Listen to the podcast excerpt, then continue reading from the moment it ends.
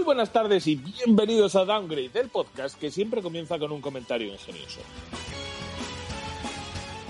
En el programa de hoy tenemos un montón de noticias, porque de, de noticias, porque está loco el De mundo de, los, de noticias, de noticias, porque está loco el mundo de los videojuegos. Han pasado cosas, no es como otros meses que vamos un poco al tran tran que nos tenemos que tener. Este, este mes nos echaba fuego el grupo de WhatsApp en el que ponemos las noticias y los chistes racistas.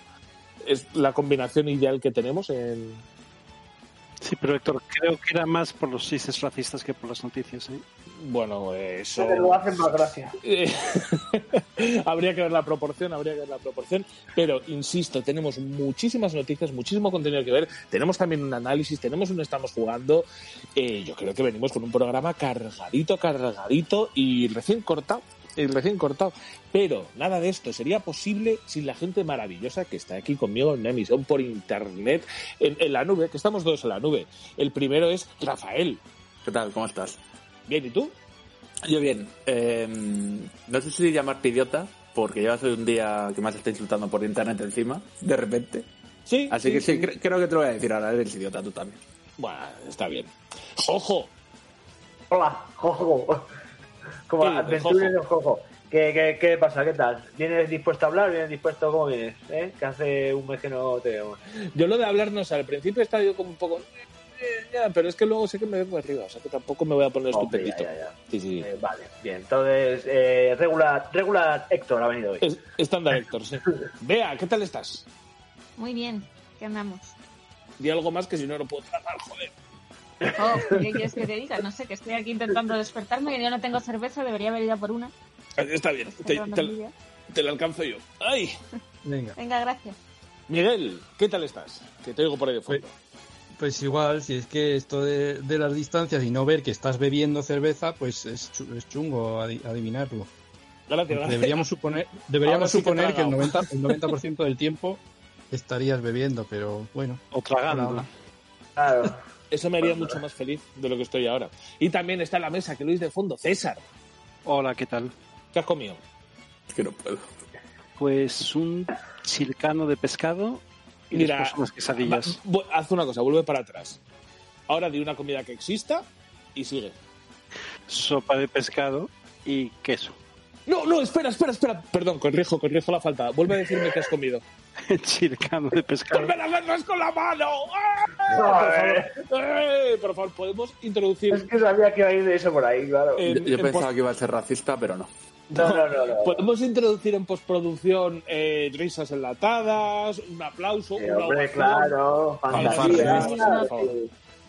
Cohetes, fuegos artificiales, todo. Eso es, cohetes, fuegos artificiales. Eso es. Lo subimos a Twitch con efectos especiales. Me he la, equivocado. la- la fanfare de, de- de victoria del Final Fantasy. Me he equivocado, no volverá a ocurrir. Ah, También. Y vamos, por favor, a terminar con este desbarre de comienzo de programa y vamos ya con las noticias. Espera, no se te olvida alguien. ¿Se me olvida alguien? ¡David! Bueno, buenos días o buenas tardes, a lección del oyente. No, ¿sabes lo que pasa, David? Que como no te apuntaste ahí en el Assistant, que es lo que estoy leyendo, Cierto. ah, que solo lo estoy mirando yo. Pues No, por eso. Eso parece, yo estoy en un silencio de esos incómodos que me hacéis a mí. Ah, No, no, no. no, no. Ah. yo- como lo estoy leyendo, como lo estoy leyendo, pues entonces yo. Yo me ciño al guion. Yo soy una persona muy disciplinada, aunque la gente no se dé cuenta, soy terriblemente disciplinado. Sí, porque la hora que has estado hablando antes con él ha desaparecido de la memoria. Claro. Sí, los se escuchaba el puto mando del ave. Ha sido un trago de cerveza y ya estoy más estúpido todavía, ¿eh? Claro. Pues eh, luego os, os voy a ir contando lo que bebo, porque tengo cositas. Tengo cositas. Tengo Traigo, traigo cositas. Tengo- Se vienen cositas. piña, piña colada de un pavo del chino. O sea que con eso Mm, lo qué digo rico. todo. Riquísima. Por favor, vamos a terminar esto y vamos adelante con las noticias.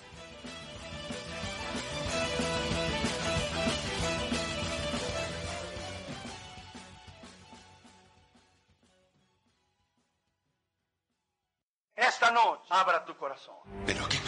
los Nintendos, Sega, ¡Ya te tengo! ¡Come plomo! Estás escuchando Downgrade, el podcast de videojuegos hecho por gente mayor que se emocionan como niños. Bienvenidos.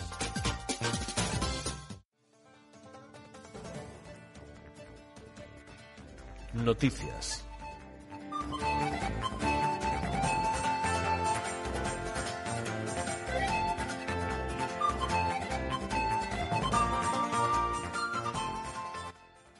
Noticias, noticias. Bien, adelantábamos antes que han estado pasando muchas cosas y tenemos bastantes temas de los que hablar y bastantes temas muy distintos. Entonces vamos a intentar que esto sea fluido, vamos a intentar darle flow a todo y a ver si somos capaces de encadenar todas las noticias, haciendo un picadito de actualidad de lo más, de lo más resultón, en teoría, si, si consiguiésemos hacer lo que estamos diciendo.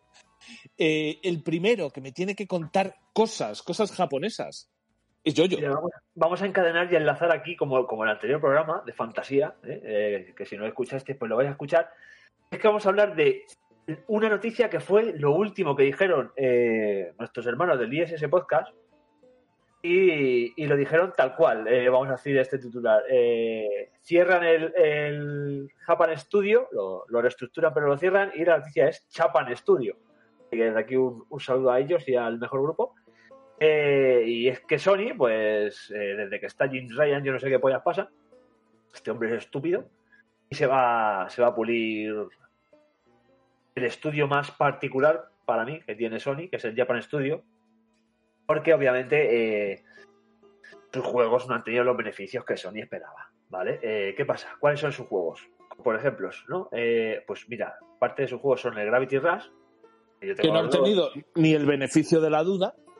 Eh, Eso es, pero que es, en realidad es un juego, por ejemplo, el, Ra- el Gravity Rush para PS Vita, que fue como yo lo jugué y como estaba pensado en su momento, a mí me pareció un juego de cojones. Y luego el, el, el 2, pues oye, eh, lo sacaron en la Play 4, pues lo tenía que sacar ahí, vaya.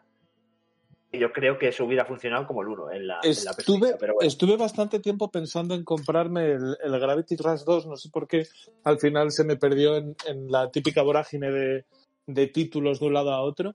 Y la verdad es que tenía muy buena pinta. Quizá la única pega que le podía poner yo es que para mí, bueno, para mis gustos particulares, el aspecto era demasiado japonés. Pero oye, la verdad, ¿alguien lo ha jugado? Porque es que a a ver, el, el 1 lo has jugado tú. El 1 no, no, no jugué ninguno. La PS de- A jugar, a jugar al 2 tienes que haber jugado al 1, ¿eh? casi seguro. O sea, el, el Gravity Rush es, es un juego eh, en estética muy japonés, en historia muy japonés, y en cómo te la cuentan, te la cuentan de una forma que usan unos recursos para. Pues eso, cuando hay conversaciones son como un poco imágenes estáticas de cómic que cambian de expresión, ¿sabes? Y, con los bocadillos y las cosas. O sea, es, se ahorran animaciones y tal, pero el título en sí molaba la mecánica de la gravedad, sobre todo, que es en, lo que se basa. Y el 2 yo, pues ya te digo, me gustaba jugarlo en, la PS Vita y el 2 no le, he metido todo el, todo el tiempo que le, que le debería haber metido, vaya. Eh, aparte de, de Gravity Rush, también han creado cosas como eh, Ape Escape, que es el juego este doble stick, ¿te os acordáis de los monos de la Play 1? Pues el, el- los remasters estos que ha habido también. Y eh, han ayudado en títulos como el, joder, The Last Guardian he tenido que mirarlo, ¿eh? Aquí a la estantería. En el The Last Guardian estuvieron ayudando, estuvieron ayudando en Bloodborne, eh, ¿sabes? Y en Shadow the Colossus, en el remaster también. Es decir, son gente que todo lo que ha tocado, pese, bueno, sobre todo las cosas suyas propias, al ser tan, tan suyas y tan, y tan eh, ¿cómo decirlo? Eh, japonesas y tan, tan patrias de allí, ¿sabes? Es que no han funcionado el resto del mundo, obviamente, pero yo creo que, que eso, aparte de esos juegos, funcionaron bien. Y, y como lo están reestructurando y han hecho un montón de peña, a centrarlo ahora en el Team Asobi, que el Team Asobi es como era, un grupúsculo que había dentro que, que ha hecho todo lo, lo relacionado con Astro, eh, que, desgraciadamente pues yo pues no tengo una, una PS... El, Playroom, el Astros Playroom, era con, con la puta cámara, que no me la compré. El Astros Adventure es con la, la realidad virtual, que no me la compré. Y el, el Astros nuevo, este que viene con la Play 5, eh, no lo puedo jugar porque no hay Play 5. Nosotros al de VR sí, y estaba bien. Sí, sí, sí, todo el mundo, quiero decir, si al, al Team Asobi esta, esta, esta muchachada nueva le van a dar la responsabilidad de llevar a, al Japan Studio a no morirse, porque es lo que básicamente le van, le van a hacer, es porque han hecho esos tres proyectos que han tenido su, su repercusión y, su, y han, han ido evolucionando porque el Playroom era una demo, eh, luego ya el Adventures es un juego en VR hecho y derecho, que hace cosas divertidas y tal, y luego por lo visto, con lo que hacen con la vibración y esas cosas del mando de la Play 5, es como la polla. Entonces, claro, está bien que creas en un, en, un estudio nuevo, ¿vale? Pero no para darle eh, más relevancia tengas que sacrificar a uno como el, el, Japan Studio, que es un estudio muy característico. O sea, quiero decir, si yo me compro cosas de PlayStation, por cosas como el Japan Studio, no por cosas como Naughty Dog. ¿Sabes lo que quiero decir? Claro. Yo voy mucho más a, a la rama, claro, yo voy mucho más a la rama oriental. Por eso yo soy jugador tradicional de PlayStation porque me gusta más lo oriental que no como Xbox, que a lo mejor tenía cosas mucho más occidentales. Esto para mí es una noticia de mierda, ¿sabes? Eh, me cago en, en- en la boca y en el pecho el Jim Ryan de los cojones. A ver si lo echan de la, de la, de la puto CEO de, de PlayStation, porque yo creo que no hace, desde que ha entrado no ha dicho una cosa, ¿sabes? Que, que, que yo ya he dicho, ah, pues mira, qué bien. Ahí sí que sí que de verdad está esa dicotomía, ¿no? En la que Sony no debe saber cómo moverse. Bueno, no debe saberlo, no, estoy seguro que lo sabe. Lo que pasa es que claro, también es un el- el poco esos, esos es- dos mundos en los que vive Sony, el tratar de es, triunfar en, en Occidente o en, o en Oriente. Le pasó a Sega y mira cómo terminó, Sí, sí, pero Claro, obviamente. Obviamente. Si es que eh, eh, hay que mirar pa- para adentro, quiero decir. El jugador de Xbox va a jugar a Xbox porque sabe lo que es Xbox y porque le gustan más los juegos, pues eso, RPGs europeos y tal, y no sé qué, o sea, eh, occidentales, eh, shooters y tal. Y PlayStation eh, y Nintendo, por ejemplo, para no decir solo PlayStation, tienen una particularidad de hacer videojuegos como se han hecho en Japón eh, casi toda la vida. Muchos yo te corregiría, te corregiría un segundito. Creo que esa reflexión que estás haciendo, no te crees que lo hace todo el mundo. La gente tira directamente más por la marca y por otras cosas que hacer la reflexión de más para lo occidental, más para lo oriental. Pero creo que Nintendo sí que tiene claro que su tipología de juegos, eh, sobre todo los que ellos mismos hacen, Nintendo como desarrolladora, Oriental 100%. mm, no lo sé, ¿eh? calan tan sí, sí. bien en Occidente. Claro, que pero, pero quiero decir, calan muy bien en Occidente, pero son juegos que ellos hacen para que. Para, quiero decir, Zelda sigue siendo Zelda y lo lleva petando en, en Japón siempre. ¿Sabes lo que te quiero decir? Claro, por eso, y Super Mario. Y nos parecen es. a día de hoy juegos occidentales. Por ejemplo, Claro, pero porque hemos crecido con ello, es que hemos crecido con ello, la, nuestra generación. ¿Sabes? Tú lo, lo tomas normal porque obviamente a lo largo de, de dos décadas o tres décadas has crecido con ellos. Pero, eh, por ejemplo, yo sé, generaciones como la de, la de mi hijo, está creciendo con Fortnite, con Minecraft y con cosas que son mucho más occidentales que lo que yo he jugado, por ejemplo, a su edad. ¿Sabes lo que te quiero decir? hay, hay esperanza entonces. El último Zelda, por ejemplo, el Breath of the Wild, el comportamiento de muchos personajes es muy oriental, o sea, es- Claro, sí, sí, efectivamente. sí, sí.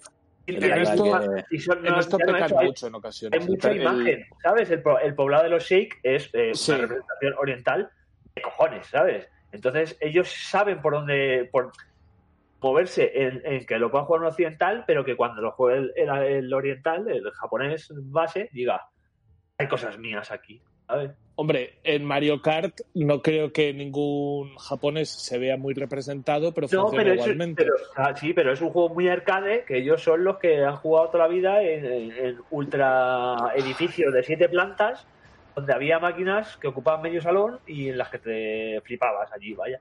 ¿Sabes? Y era arcade puro duro, es la diversión del momento.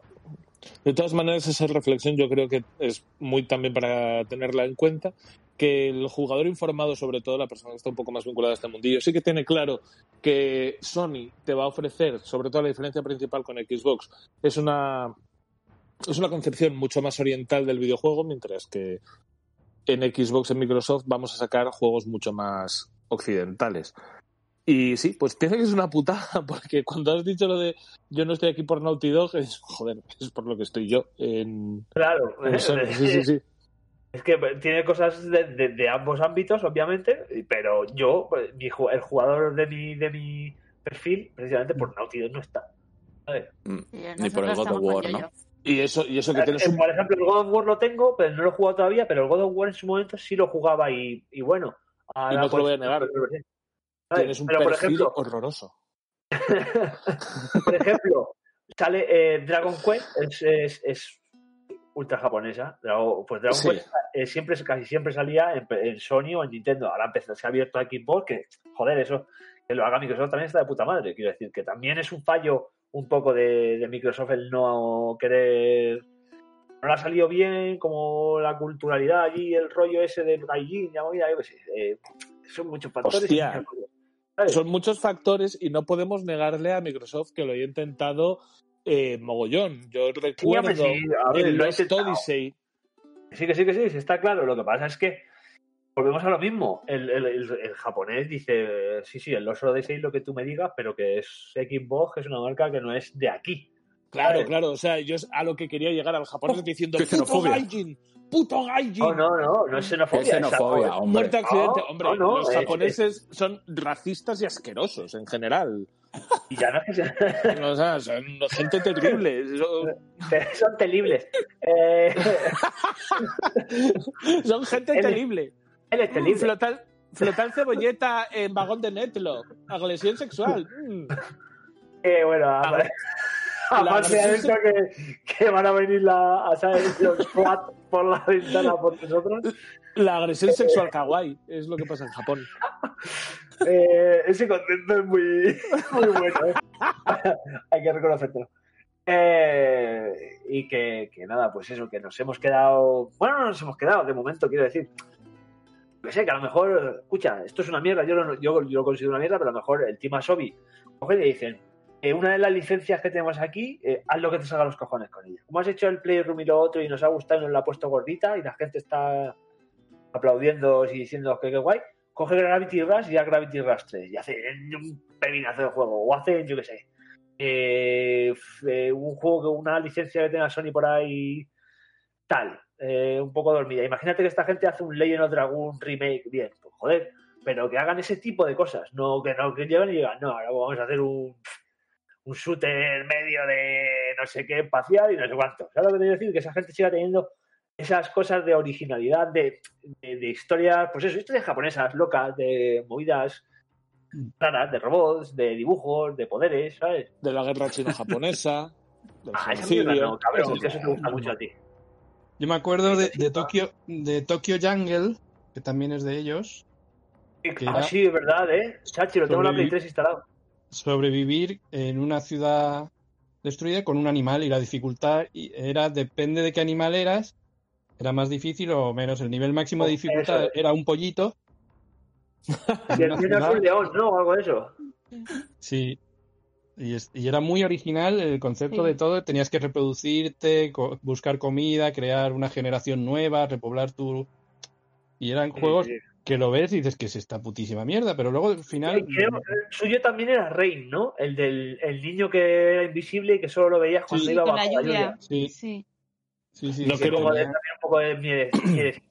Eso sí que eso sí que da un poco de pena, ¿no? Porque otra cosa, a pe- a pesar de todas las bromas que estoy haciendo sobre la cultura japonesa, lo que no se les puede negar es que los conceptos eran todos bastante innovadores y tendían bastante a, la, a la innovación. Y eso, joder, eso sí que da un poco más de pena. El resto no, pero, pero eso sí, eran gente con una libertad creativa muy, muy amplia, ¿no? Claro, obvia- obviamente por eso lo cierran, vaya. Porque no da beneficio, porque eh, lo nuevo da miedo y si no comprendes vas a lo seguro y a lo que te gusta. Pero ni siquiera en el mercado japonés. FIFA Y fuera, ya está. ¿sabes? ¿Qué, Claro, es Rafa? verdad. Mira lo que Ni ha si- preguntado Rafa. Ni, ni siquiera en el mercado japonés, porque allí hay muchas cosas que mientras claro, el triunfen mercado- aquí. Si el problema es, quiero decir, yo creo que si no lo han cerrado hasta el día de hoy, es porque el presidente de PlayStation, que llevaba PlayStation, era el, el simpático y agradable hombre mofletudo, el, ¿cómo se llamaba? El Yoshida. Yoshida, Yoshida. Eh, y Yoshida era un, japonés, obviamente, entonces un claro perfil de juegos japoneses, le gustaba, le encantaba Bloodborne, los, ¿sabes? La movida esta que, que han hecho allí, el Japan Studio, jugaba al Katamari, todas las movidas estas ultra wave de japonesa, pues lo llevaba. Lo que pasa es que ahora han cambiado este hombre. No, pero lo que digo es lo que digo es que ni siquiera el mercado japonés da para aguantar al estudio. O sea, que no triunfen Pero fuera de Japón. El mercado Bueno. japonés, escucha, el mercado japonés es el mercado japonés. Porque Japón tenga, que sé, 50 millones de personas, no vende 50 millones de juegos allí. Entonces, a lo mejor allí vendieron 700.000 y ya está. Y, y fuera del mundo vendieron 300.000 y es un millón. Lo vendieron 50 en- millones de Tamagotchis. Sí, pero bueno, Tamagotchi eh, es otra cosa. No es Sí, sí. En Japón es un juguete sexual. Aquí era un- nada. Y eso, y mierda, y decepción, y, y- y asco, y. Y pena. Me cago en Dios, joder. Eso. Mucha penita. Ya, vamos, vamos a cambiar de hemisferio, o sea, de- sí, vamos a cambiar de hemisferio, no de, no de hemisferio, perdón, de, de parte del mundo. Vamos, porque no solamente, no solamente decepcionan a los japoneses, también los occidentales son capaces de decepcionarnos y darnos mucha, mucha pena. Rafael, ¿quién te quién, Rafael, señálame en el muñeco dónde te ha tocado EA. ¡Qué buen actor! El, muñe- el muñeco. Ay, el muñeco. Bueno, vamos, vamos a hablar de, de EA. EA, EA, que es una compañía. Ella, ella que es Que- la del, la del meme de no esperaba nada de ustedes y aún así me decepcionaron. Efectivamente, de, de- de- hace ya unos años a esta parte. ¿Recordáis que antes era Ubi? Era Ubisoft la que, la que Cuando pillaba. empezamos de la uni, Y, bueno, pues ahora es EA por diferentes motivos. Y ha sido noticia, o ha lanzado varias noticias. La primera, eh, sé que en este grupo de podcasters hay una persona que está especialmente afectada, que es Miguel, Mike, porque han decidido cancelar Anthem definitivamente. Anthem Next. Es, es el día más triste de mi vida después de la muerte de Chanquete. Anthem. Next, antes solo conocido como Anthem. Yo, yo me marqué un Conan, ¿eh? Yo llamé a Miguel y vi que estaba bien, que estaba todavía, o sea, que, estaba bastante compuesto, que no se había derrumbado todavía. Hice como en Conan y dice, él es Miguel el bárbaro, él no llorará, yo lloro por él. Yo sufrí con, con lo de Anthem. Mm. La tela. Y bueno, de- después del desarrollo, aquel te- hacemos un breve resumen, después de aquel desarrollo bastante turbulento que tuvo y después de una salida al mundo ya real que no fue nada bueno, pues eh, hicieron un equipo de 30 personas para intentar Sí. mejorarlo, para intentar darle una vuelta, a ver qué podían hacer con él, porque es que se invirtió muchísimo dinero en esto. O sea, esto es un proyecto que a otra compañía a lo mejor la hunde. Hombre, eh, sí, EA sí, no sí. va a sobrevivir. esto lo hizo BioWare, ¿verdad? Sí. Sí, pero vamos, Obviamente BioWare sin EA, esto, adiós BioWare. No, no, pero escucha. Bueno, sí, eso para empezar. Pero esto, que si es una compañía que no tiene el FIFA, vamos a decirlo Eso así es. de claro, si es una Eso compañía es. que no tiene el FIFA y el Madden, la hunde. Lo hunde, lo hunde, lo Eso hunde. es. lo hunde. E- Eso es completamente cierto, pero también es cierto que BioWare hizo el Anthem como hizo Anthem por presiones de EA. No Sí, claro, BioWare... Efectivamente. Ahí que- se juntaban, se juntaban un poco el hambre con las ganas de comer, donde BioWare tenía una idea, EA iba presionando para que le cambiasen de dirección y ese desacuerdo, eh, recordemos que dio lugar a un desarrollo en el que cada día salían noticias entre malas y peores. Y Sí. salió como salió. Pero tú mismo acabas de decir una cosa. Yo creo que ellos mismos no tenían mucha fe en Anthem Next, porque un equipo de 30 personas, cuando decían que el juego lo iban a rehacer por completo, no sé. No, volvemos volvemos a, a lo mismo y es que querían, querían, querían que fuera rentable. Ya está. ¿Sabes? Como fuera. Y han visto que no le iba a ser ni siquiera porque que, que en, en Steam, ¿qué te pondrá? Jugando a Anthem. Media persona, ¿sabes? Y ese chenique.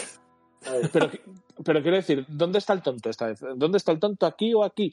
Porque No, el- lo, lo que se decía es que el equipo de 30 personas exclusivo eh, no era que estuvieran ya desarrollando, sino que estaban intentando, o sea, como puntos de mejora. O sea, no, no era solo puramente desarrollo, también era de concepto de a ver dónde lo podían dirigir. Y en ese sentido, 30 personas a lo mejor son muchas. no lo sé. O sea, la- ima- la imagino, que estarían, imagino que también estarían haciendo pruebas de desarrollo, pero no, es- no, era un, no era un equipo de 30 personas desarrollando cosas nuevas, porque efectivamente eso a lo mejor... eh, En teoría sí. ¿eh? O sea, en teoría sí, yo por, por lo que pude leer en...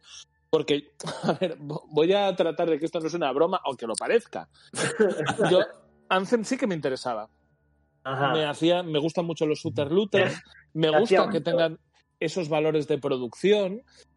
Me, me gustaba incluso lo que proponía a grandes rasgos. Entonces yo siempre pensé que antes o después tendría que probar Anthem. Eh, no tuve oportunidad, pues porque Anthem es un juego que requiere tiempo y es de, lo que carezco ahora por cargas familiares. El problema es que cuando estuve leyendo qué iban a hacer con Anthem, cuando salió Anthem Next, Anthem Next decían que era eh, poco menos que rehacer el juego, que lo único que iban a, a mantener era el motor gráfico, que era el Frostbite, y hombre, y entiendo que los assets. Y aún así, 30 personas me parecen pocas. O sea, Bueno, me parecen poquísimas para rehacer la base del juego. claro, claro, porque claro. eso tiene que ser. eh, y encima, o sea, si me dices lo borro y saco uno nuevo y todo es gratis para adentro, pero es que ir transformando el juego me parece que es incluso más costoso en personal que hacerlo de cero. Entonces yo no sé en qué momento alguien pensó que, oye, si me dais un equipo de 30 igual, ¿y quién aprobó ese equipo de 30 personas? Porque si aquí lo que querían era no perder dinero y tomar una decisión empresarial interesante, han demostrado que una vez más esta EA no es capaz de dar con la tecla. Y ojo, cuidado, ojo, cuidado, porque todas las generaciones hay una compañía que, que huele a cerrado. Konami, bueno, Konami lleva siendo años.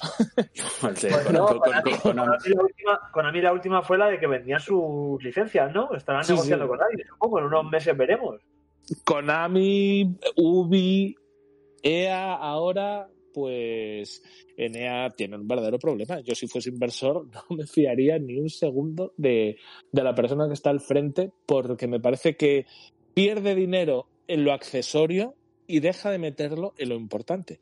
Pero bueno, por favor, Rafa, sigue, porque si no voy a estar aquí dándoles hostias hasta que hasta que llame la Sí, policía, tío. Al final, en, este caso particular, lo que fue muy apropiado fue el nombre del proyecto Anthem, Next. Ex- Eh, otras cosas que han pasado. Eh, han cancelado el Gaia o el proyecto Gaia, que no se sabía, no, no había mucha información tampoco, pero que era Ay, otro como juego. se entere Irene Montero. Sí. Era otro juego que, que, bueno, que de cara al público se vendía como el próximo juego revolucionario, bla, bla, bla, bla, bla, bla, bla. Eh, otro juego con un desarrollo parece ser muy complicado, con muchas tensiones dentro de EA. Y, y con esto luego quiero tener una conclusión porque mm, me parece que hay aquí un patrón ya bastante claro. Pero que bueno, que al final que no va para adelante tampoco. O sea, otro, otro videojuego con cambio de, de director de desarrollo, de decisiones que no están bien tomadas y que no va bien. Y por último, que yo creo que es el colofón, eh, resulta sale una noticia también en, en este mes diciendo que después del buen resultado del Fallen Order, del Star Wars Fallen Order, que bueno, buen resultado ya lo comentamos en el programa pasado y en otros, buen, buenas ventas, no es un mal juego, pero bueno, tampoco es una maravilla. Eh, se han dado cuenta que gracias a esto, al Fallen Order, que parece ser que el Dragon Age lo estaban planteando como un juego eh, como servicio, que ya ves tú el Dragon Age, la historia que tiene para transformarlo en un juego como servicio, y lo van a cambiar a modo single player. Que es lo que yo creo que cualquier persona que juega un Dragon Age eh, se espera. claro, O sea, es que es eso. o por- claro, a no ser que, que de cero anuncien un nuevo proyecto, pues en el universo del Dragon Age vamos a hacer un MMO o un, o un juego por servicio. Si te anuncian simplemente un Dragon Age, lo que no te esperas es que, es que te intenten hacer esto. ¿Vale? Entonces, la conclusión que lo decía antes, lo que quería llevar, es que yo entiendo perfectamente que una compañía quiera ganar dinero. Y, y bueno, para eso están realmente. Pero en el mundo del arte, de, de como es el mundo del videojuego, no solo pueden importar los Excels y, y que están funcionando en el mundo. O sea, tienes que dejar también creatividad a tus equipos de desarrollo para que intenten hacer cosas buenas. O sea, si tú solo te mueves por temas económicos, no vas a innovar y te vas a llevar opciones como, como le pasó al Anthem. ¿Qué es lo que molaba en el Anthem? Pues multijugador y que tengan roboces y que vuelen y que no sé qué. Al Joder, final que está de no- puta madre. Claro, Por pero favor, que el concepto está muy bien. El problema es que no se ha llevado bien a cabo. ¿Veis? Es que el concepto estaba muy bien, tenía muy pocas Sí, fallas el concepto. pero- ¿Cómo se puede hacer pero- mal? Como Pues- dice Rafa, siendo... eh, un- sí, sí, eso.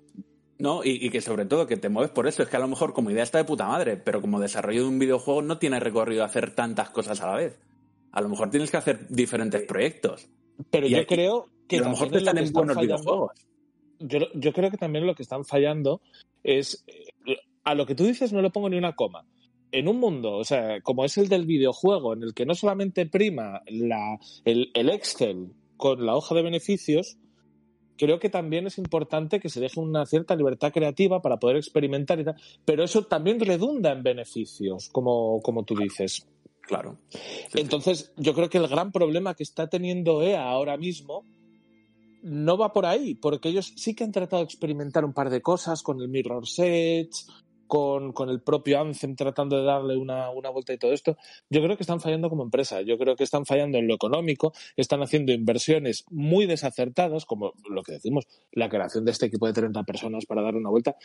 Eso no les está yendo bien tampoco y ahí es donde les están entrando es. los nervios. Ahí es donde ellos mismos están eh, haciendo que esa urgencia por rentabilizar proyectos no solamente no esté siendo buena, sino que además esté lastrando otras, otras consideraciones. Por eso creo Hombre. que EA pinta fatal, pero muy mal. tú- tú fíjate, con el Dragon Age, tú al equipo de Dragon Age no le puedes pedir, bueno, lo le puedes pedir que te haga un juego por servicio, como servicio, pero a lo mejor te lo hace mal, porque no es el tipo de juego que hace. O sea, yo estoy conven- Claro, yo estoy convencido que en BioWare hay gente que también quiere decir, mira, eh, hagamos cosas diferentes. O sea, estoy convencido de que hay gente artística que dice, mira, es que para hacer lo mismo otra vez, pues vaya puto coñazo. Es decir, es que seguro que dentro del estudio hay gente con inquietudes que quiere hacer cosas nuevas. Y quiere Esa probar. gente se irá, fundará un estudio un nuevo indie, un juego indie, ¿sabes? Sí, un juego indie que tendrá un poco de mérito. Recordemos también un poco que esto eh, viene muy al hilo de Mass Effect. Mass Effect, cuando BioWare quiere crear Mass Effect Andrómeda, se lo trasladan a EA y dice, venga, vale, sí, perfecto, pero venga, con poquito de dinero, ¿eh? que ya lo tenéis casi todo hecho, que ya tenéis al público listo, que ya tenéis la cama puesta y simplemente sacádmelo, venga, y que no me moleste mucho, que os necesito para otros proyectos. Y sale mal. Y eso es a lo que me refiero, que es una mala decisión empresarial que lastra el desarrollo creativo de algunas IPs que a la larga podrían haber dado dinero. Hemos hablado mucho durante la preparación del programa de los beneficios que dio Doom Eternal.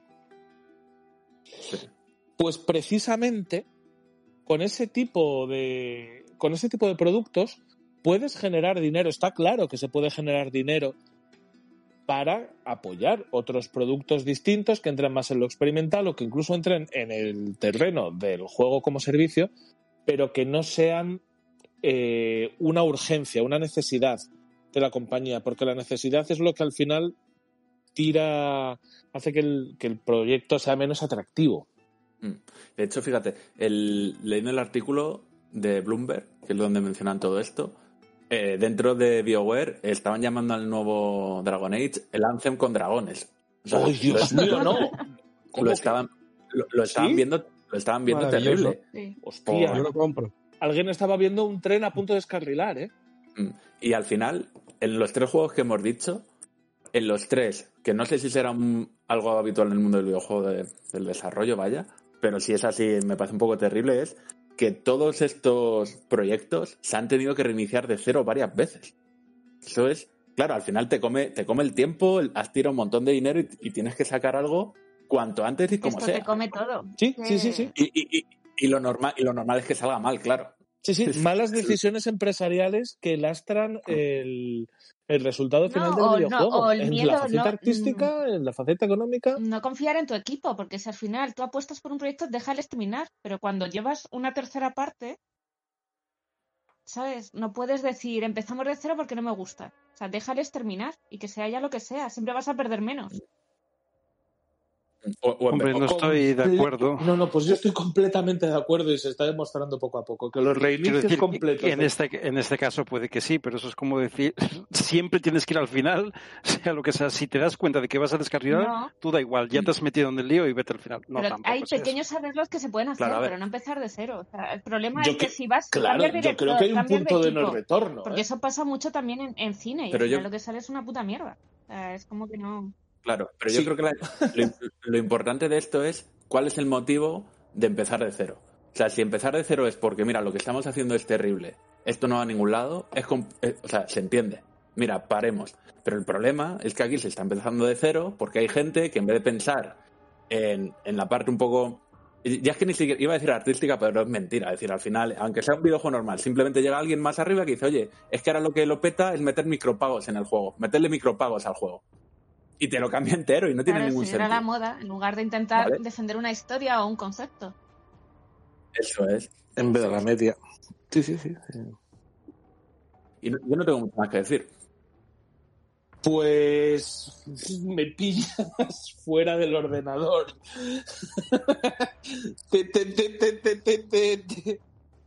Vale, eh, Héctor, no, Héctor, no te preocupes. Yo doy paso a la siguiente noticia. Vamos a hablar ahora del Nintendo Direct. Héctor, es tu noticia. ¡Mierda! Eso, justamente. Pues no sé si alguna vez, no sé si alguna vez me habéis oído Echar hablar hielos, sobre Gustavo. Bueno. Hablar sobre Gustavo Bueno. No sé si alguna vez os he hablado de la teoría del materialismo histórico. Es que demasiadas veces. El problema es que demasiadas veces. Efectivamente. Y cómo levantar ciertas barreras interculturales dentro de un Estado formado a partir de las revoluciones burguesas del siglo XVIII, pues supone reacción y carlismo. Vale, ya estoy delante del ordenador. Hasta aquí la historia. Ay, por favor, uf. Bueno, voy a empezar diciendo una cosa. Estoy completa y absolutamente en desacuerdo con el título que le ha dado el subnormal de Rafa a esta noticia. Nintendo. Claro, porque está claro que Rafa esperaba que le presentasen el Zelda que no le gustó segunda parte para que le guste dos veces menos, que estaba esperando un Metroid Prime que no se va a comprar y que estaba esperando también, yo qué sé, un un F0 que tampoco se va a comprar. No entiendo esta personalización. Y ahora te lo explico. Y ahora Y te lo explico no, Ahora, ahora te lo porque- ¿eh? Y ahora te lo explico porque quiero llegar a algún lado. Quiero llegar a alguna parte con esta locución. Y creo que esto es en general lo que ha pasado en redes. Eh, yo he visto unas críticas feroces, terribles hacia Nintendo por su Nintendo Direct. Además que todo el mundo estaba esperando, madre mía, Nintendo Direct por fin es un Direct y no un mini Direct. Hombre, la gente que esto lo estaba sea. esperando porque llevaban 530 y pico días sin un Nintendo Direct. Entonces, Perfecto, sí, muy bien, sí, están esperando un direct y Nintendo les dio un direct. un Además, direct, le dio un direct exactamente en toda la boca. Porque vaya mierda. No, pero, pero si es que además Voy a cambiar el titular de la noticia a ese, directo en toda la boca. Gracias. direct en toda la boca. Pues mira, ahora ya, bueno, pues venga, volvemos a empezar la noticia, que ya no te, no te insulta en la introducción. No. Pero creo, joder, es que directo en toda la boca me gusta mucho, eh, la verdad. Directo en toda la boca. Uf, qué buena es esa. Mira, ves, hubiese empezado de otra manera la noticia. Lo hubiese abordado de otra manera. La cuestión es que he leído bastante, he leído mucho en redes y en otros podcasts. Quizá demasiado hate hacia cómo hacia cómo enfocó Nintendo este direct y yo la verdad es que no sé qué esperaban y de esto hablaremos después que es sobre la expectativa. Sobre esto Dayo, Dayo te hace, ojo, Dayo de esto te hace una videoreseña de una hora y media y Alex Pascual en el Nexo dos horas. Pero la gestión, la gestión de la expectativa es importante en general y con Nintendo en particular. Yo no sé qué esperaba la gente de un Nintendo Direct. Quizá un Metroid Prime, Eh, A ver, quizá primero, más esto, información sobre el esto, Zelda vamos, vamos a ponernos en- en situación, ¿vale? El rollo es, ¿objetivamente el direct estuvo mal? No. ¿Objetivamente el direct estuvo bien? No. Igual no te gusta Nintendo. El Direct No, estuvo vamos a ver, vamos a ver. si eres... Escucha, escucha, escucha, Hombre, escucha. sí. 500 y pico días sin un direct, ¿vale? El 35 aniversario de Zelda, ¿vale? Me has enseñado hace un año y pico, un año y pico me has díselo. enseñado, que me has dicho que, que Metroid había cambiado de equipo, ¿vale? Que lo, lo estaba haciendo Retro Studios y que mira cómo qué calentita la tengo con eh, Breath of the Wild 2 y esa imagen de Ganon, ¿sabes? Ahí como más seco que la mojama, ¿vale? Pues se presenta el 35 aniversario de Zelda y un año y medio después de que me dijeras que Metroid, te estoy poniendo estos dos ejemplos porque para mí son lo- como los más tochos, ¿eh? Y yo siendo cero jugador de Metroid. Y no me enseñas a Metroid ni, ni, ni- ni un logo nuevo, en plan de, "Jeje, ¿qué pasa? Mira, ni joder, ni una puta imagen de Breath of the Wild 2. Y encima, lo peor de lo de, lo de Zelda es que lo, lo peor de todo es, ¿cómo me dices? Eh, sé que estáis esperando Zelda Breath of the Wild 2, pero tomado un, un HD, un HD, no una recopilación, ¿eh? Venimos de, de discutir las recopilaciones de Vale. Mario. Un Ujú. HD a 60 Sí. pavos del Skyward Sword Es que no os vale nada, chico, yo qué sé. No, no, no es que no me, Héctor, Héctor, no, no, no, no es que no me valga nada. O sea, tú a mí, tú a mí, Pero, pero lo dices en la calle. eh, no, coges y me dices el Wind Waker, el Twilight Princess, y el, Wild Walker. el Willy Wonka este, el el, el, el, Wind El Waker, White Power. el White Power. Es la White Power. Good- Goodbye Left Side. Ah, sí, jo- joder, el Twilight Princess, el Wind Waker, eh, que lo tienes en la Wii U los dos esos hechos, que es, es- eso sí que es dar un puto botón y decir hola, ¿qué tal? Y este, ¿sabes? El, el Skyward World me dice 60 pavos. Y a lo mejor te lo compro, tío. Yo a lo mejor te lo compro teniendo, teniendo el Wind Waker Remaster, teniendo el, el Twilight Princess original, teniendo, ¿sabes? Un montón de celdas repetidos, teniéndolos. Yo. Pero, tío, ¿me sacas un HD a 60 pavos? ¿Somos putos locos o, o cómo vamos? Es que es- Y, y pidiendo claro. perdón, ¿eh? es lo primero A que dice. ver. Si, todo esto, a mí, lo que me hunde el direct este es precisamente esto, que en el 35 aniversario de Zelda, tío, no me presentes el Breath of the Wild 2 y me digas, aunque me, di- que me pongas 30 segundos de, metra- de metraje, ¿sabes? Que me venga arribísima, que, que se me estén las cones y me digas 2022. Y digo, bueno, pues va, pues mira, no me jodo, 2022. ¿Sabes? A ver, te voy a contar una cosa. Yo ahora mismo me estoy bebiendo una piña colada With de the un piña colada. Ahora mismo. La marca es Energet. La Sí, marca sí, es sí, Energet. sí, sí, sí. Gao Pinge, acuérdate cuando te lo conté. Es de, es de, es de Gaopin, efectivamente. 500 mililitros de bebida alcohólica de 4,5, a- alcohólica y azucarada, por un euro. ¿Qué me espero? Una mierda. ¿Es una mierda? Sí, pero dentro de las mierdas está muy buena, ¿eh? Con lo cual es- posiblemente luego me compre otra.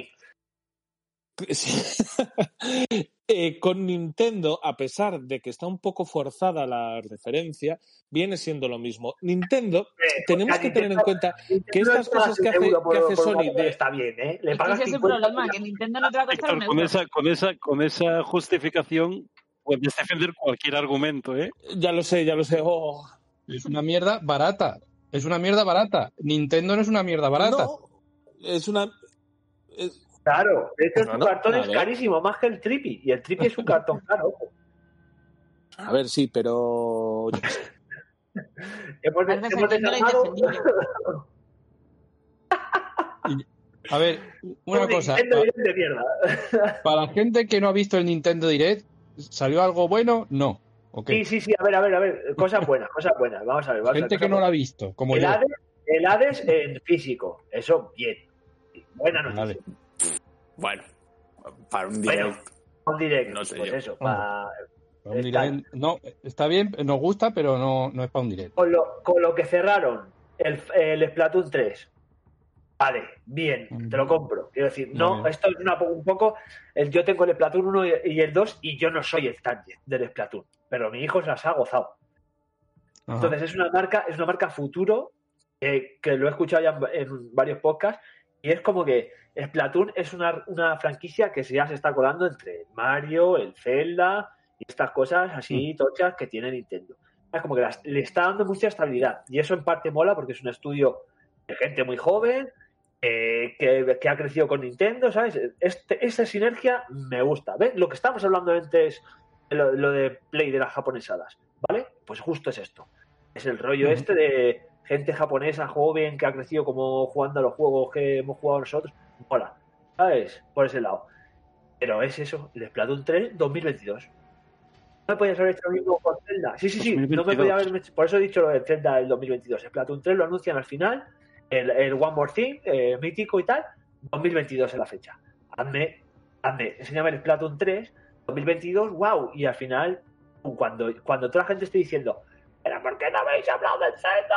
Pues coge, pum, y me pones Zelda Breath of the Wild 2, 2022. Y yo me voy, eh, ¿sabes? Fumándome un cigar después de verlo ahí. Ah, está muy bien, cariño. ¿Sabes? Pero me haces esto y claro, y dices, voy a, voy a, voy a ver cómo va la cosa. Y regu. Ot- Otro, otro que del que no hablaron también, pues ya por dar más cera. Pero esto también es expectativa, lo que decía un poco Héctor. Bayonetta 3, sí, tío. Otro juego de Nintendo que. Esto, es- esto es lo que Pero también. el Bayonetta yo- 3 no estaba parado. Pues, no se sabe, ¿no? O sea, al principio no. consola, ¿eh? Parado, muerto, es el juego. No, no, de es lo de la consola. Es que van a anunciar una consola, una, una revisión barra nueva Switch. Y están guardándote- guardándose todo eso para cuando salga decir. Dándose cartuchos. cómprala, ¿sabes? Sí, sí, sí, sí. sí. Es, es Hombre, te digo una 100% cosa. esa mierda, vaya. si, si en la misma conferencia te anuncia la nueva consola un poco mejor, más Sí, pero el Zelda no- 2, más Bayonetta 3, eh, no, no- nos tiramos Hombre, todos por nos la ha jodido y, y- y yo voy a por el segundo hijo, seguramente. Pero, pero la cosa es que, que no te van a decir eso cuando la Switch eh, me las quitan de las manos, me las quitan de las manos. No hay Play 5, no hay Xbox Series X, hay Switch y, y la gente, pues para los niños, venga, los chiquillos, el, el confinamiento, venga, ahí, pim, pam, pim, pam, y Consol- Switch, y Switch, y Switch. Consola más vendida, ¿eh? Consola más vendida de 2020 y 2021 la Switch. Es que tú no vas a decir ahora esto para cortar las ventas. Tú llegas, te quedas con un zorro, ves lo que eres, un QB japonés, muy allí, y en, antes de Navidades coges y dices en, noviembre. "Eh, madre mía, el, el 15 de diciembre Nintendo Switch Pro, ¿sabes? Y, ya está, y ya estaría, y ya empiezas el año como, como, como un pepino, como, como dijo la de televisión española. Pero bueno, yo creo que estamos siendo injustos, la- o más bien que nos estamos afinando a la hora de valorar si el, si el Nintendo Direct ha sido positivo, negativo, si nos ha dejado fríos. Mm, Yo creo que lo mejor sería compararlo con, con otras presentaciones, ¿no? Eh, por ejemplo, el año pasado la de la de Xbox anunciaron tres o cuatro juegos y nos dejó a todos fríos.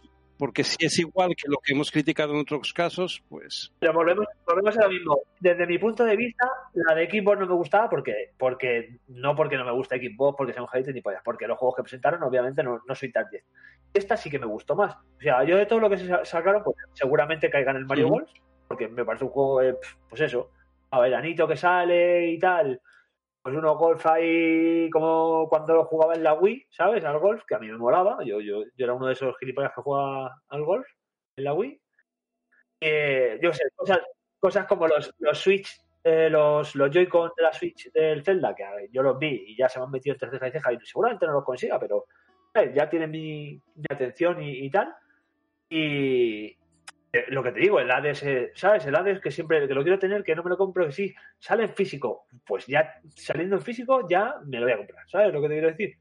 Seguramente sea en la Switch o en eso. entonces a lo mejor casi le estás dando la razón a Héctor, ¿no? Eh, a ti te han vendido. No, no. Claro, claro, pero quiero decir que, que sí, que sí, sí. Yo, yo no he dicho que, que- yo no digo ni que haya sido bueno ni que haya sido malo porque ha tenido cosas muy malas, en, mi, en mi opinión, y cosas que me han gustado y que seguramente caiga. Es una tontería. Lo de los Joy-Con del Zelda me gustan, pero que saquen el Zelda solo de HD no me gusta. ¿Sabes lo que te quiero decir?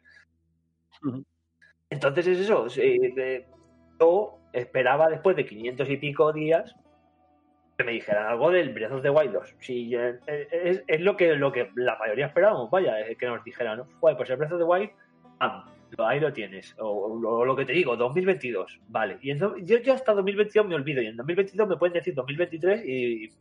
Pero me han enseñado 30 segundos, he visto... Hay la gente... Yo Switch la tengo llena de polvo. ¿Sabes lo que te quiero decir? No juego a la Switch. No, no, no, no, no tengo nada en la Switch que me llame la atención para decir, ahí voy. ¿Sabes lo que te quiero decir? Entonces, el Breath of the Wild 2 sé que me va a hacer eh, desempolvar la Switch y, y darle, pues como le di, si, como sea como el parecido al 1, pues, pues 200 horas, ¿sabes? Con que sea la mitad, 100, 100 horas. Que me- es un juego sí que tengo muchas ganas. Y como yo le pasa a mucha gente, o sea, yo, te- yo tengo allegados que, que no me dejan juntarme Isabel Díaz Ayuso con ellos, porque son allegados, pero, pero que, que han querido, bueno, quieren vender su Switch, no la usan. o sea, hardcore, gente hardcore que juega, no gente que dice, bueno, pues al niño, para mi hijo, para esa gente dice, es que la tengo ahí muerta de risa, la vendo, me gano un dinero y ya cuando salga la Pro, si sale el, el Breath of Wild 2, pues me la compro con el de Breath of the Wild 2. ¿Sabes?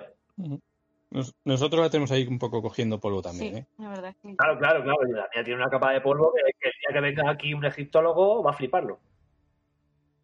Entonces es- es eso. Es la, el- en realidad son ganas de querer jugar, pero no darte motivos a jugar. Pues sí, pues eso. Eh, te, te he hecho la del Minecraft, Héctor.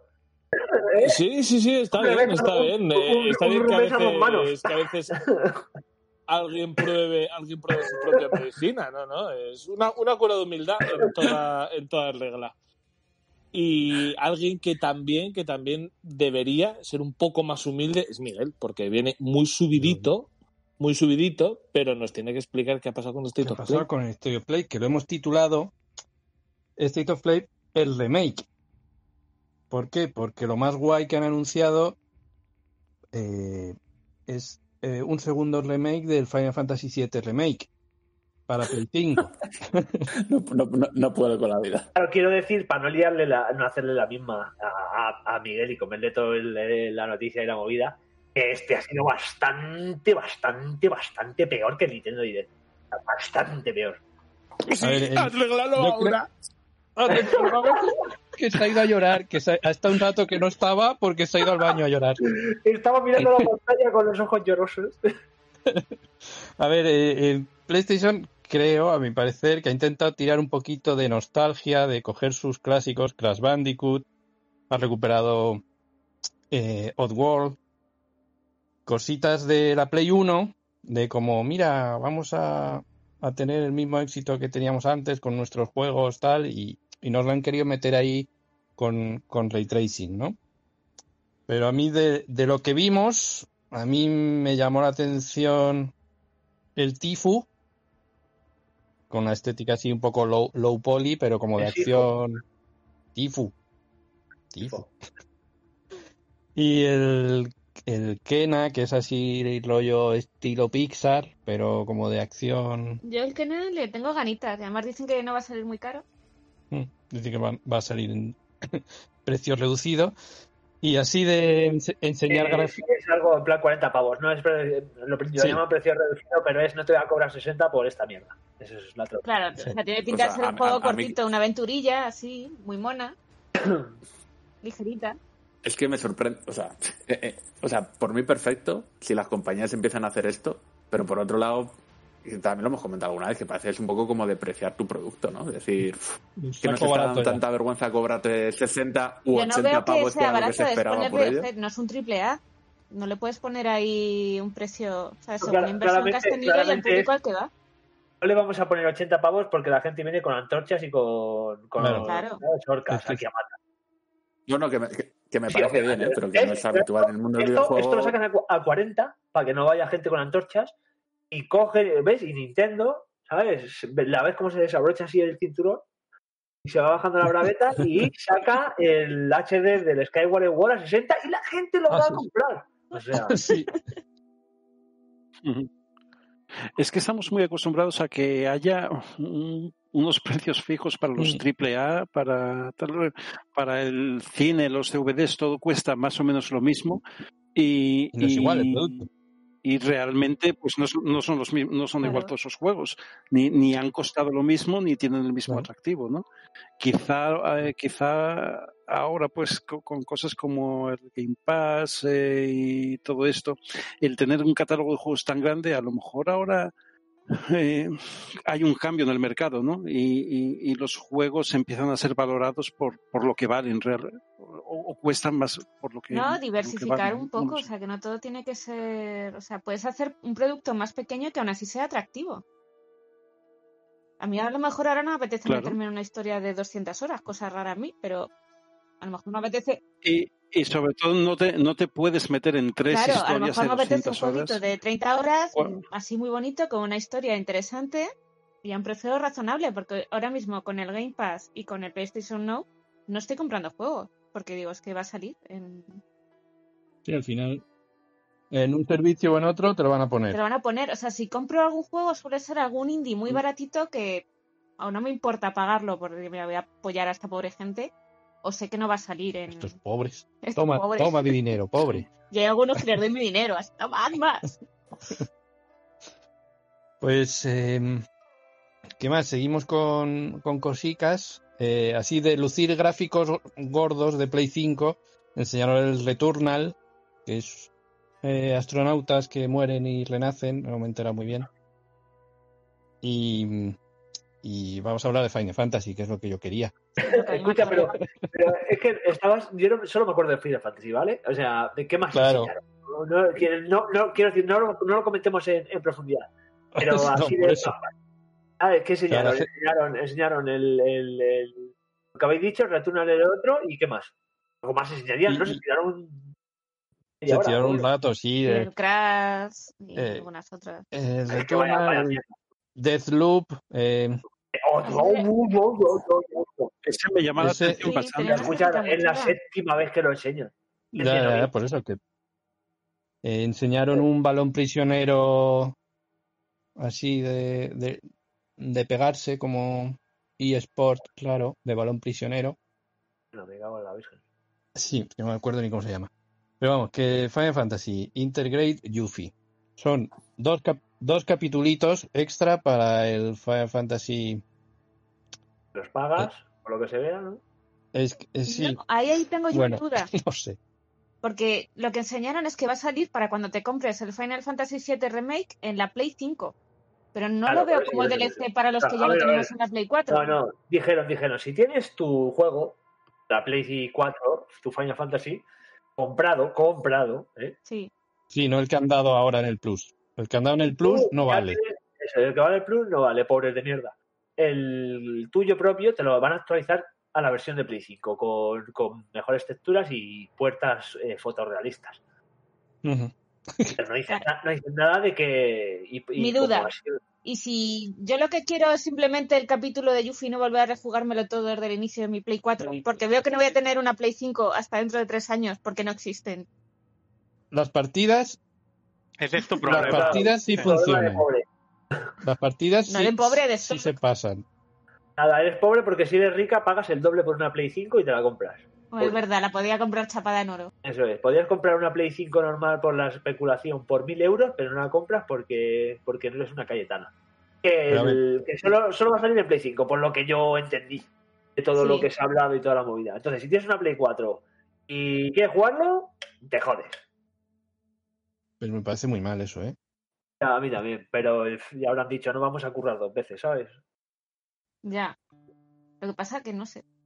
Es, eh, me parece raro, sobre todo el que te hayan regalado justo, o sea, te anuncian que para Play 5 te sacan eso y luego te sacan A la semana te lo regalan juegues. en el Plus. en el Plus, No, no. pero sin que valga para la Play 5. Claro, pero te lo regalan en la Play compres. 4, te, te meten en el veneno de querer jugarte lo de la Yuffie con graficotes en la Play 5 y lo siguiente en la Play 5 y te compras la Play 5. Ay, Y pagas el juego otra vez cuando te compres la Play 5, porque eso no vale. Y, luego una, una duda que a mí me, me ha rayado un mogollón. O sea, eh, cuando ponían la diferencia de gráficos entre Play 4 y Play 5, Sí. empeoraron los de Play 4, ¿no? no se, eh, a mí no se me veían así. Sí, sí. Yo creo que le hicieron un, un programa nuestro, un, down- un downgrade. Sí, ¿Sí? ¿Creéis que sí?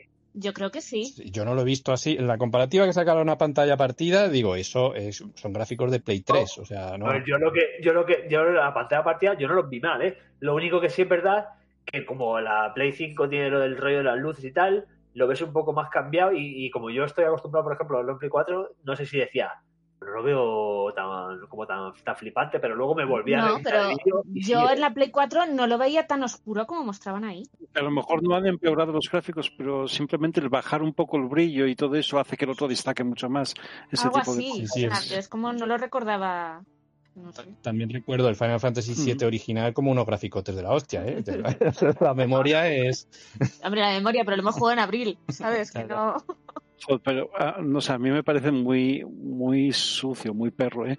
El sacarte un Final Fantasy VII Remake, Remaster, eh, ponerle un capítulo nuevo, un contenido nuevo para, para, para picar a la gente. A ver, eh, es un sacacuartos. Es, vamos a sacar dinero a los que les gusta el Final Fantasy. Es así, y yo me siento estafada. ¿Que me lo voy a comprar? Sí. Pero todas esas cosas que se basan en sacar, en sacar dinero, no, no, no a una audiencia nueva, sino a los que ya han pagado, a, lo- a los fieles seguidores y a los que todo eso me- es, es algo que siempre me cabrea mogollón.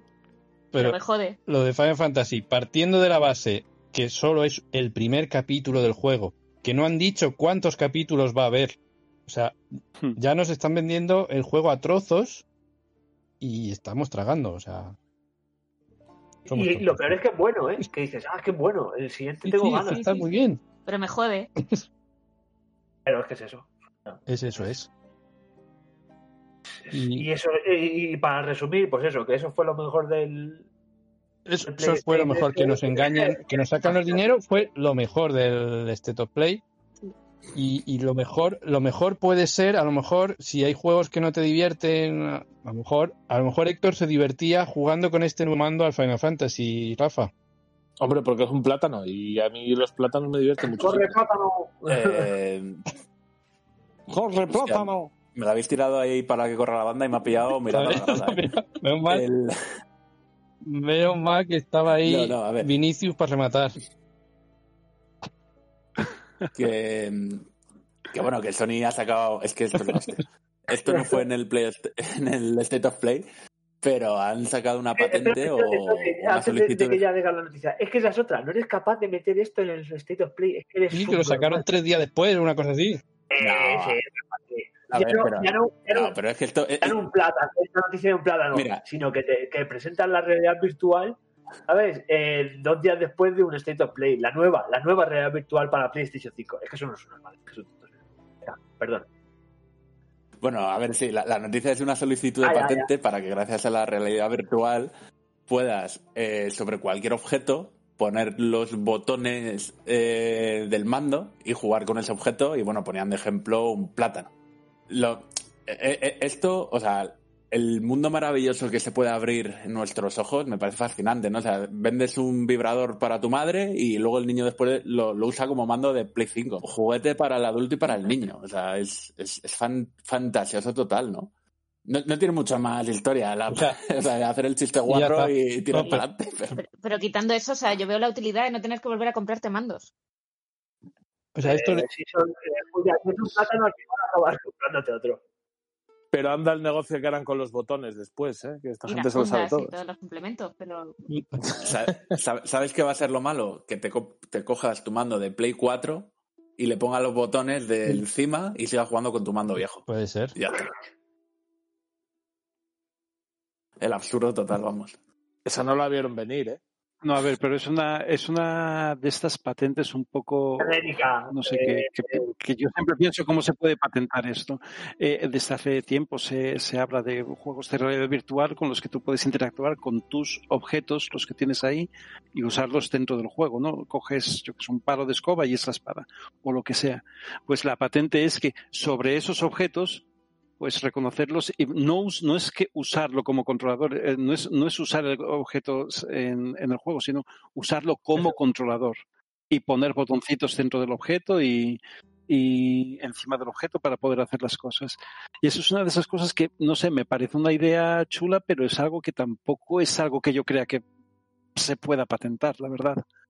Y es, bueno, otra de esas cosas que cabrean un poco, ¿no? El, el cómo, el cómo a veces las patentes se frenan mucho eh, los, y complican mucho el, el desarrollo de estas nuevas tecnologías.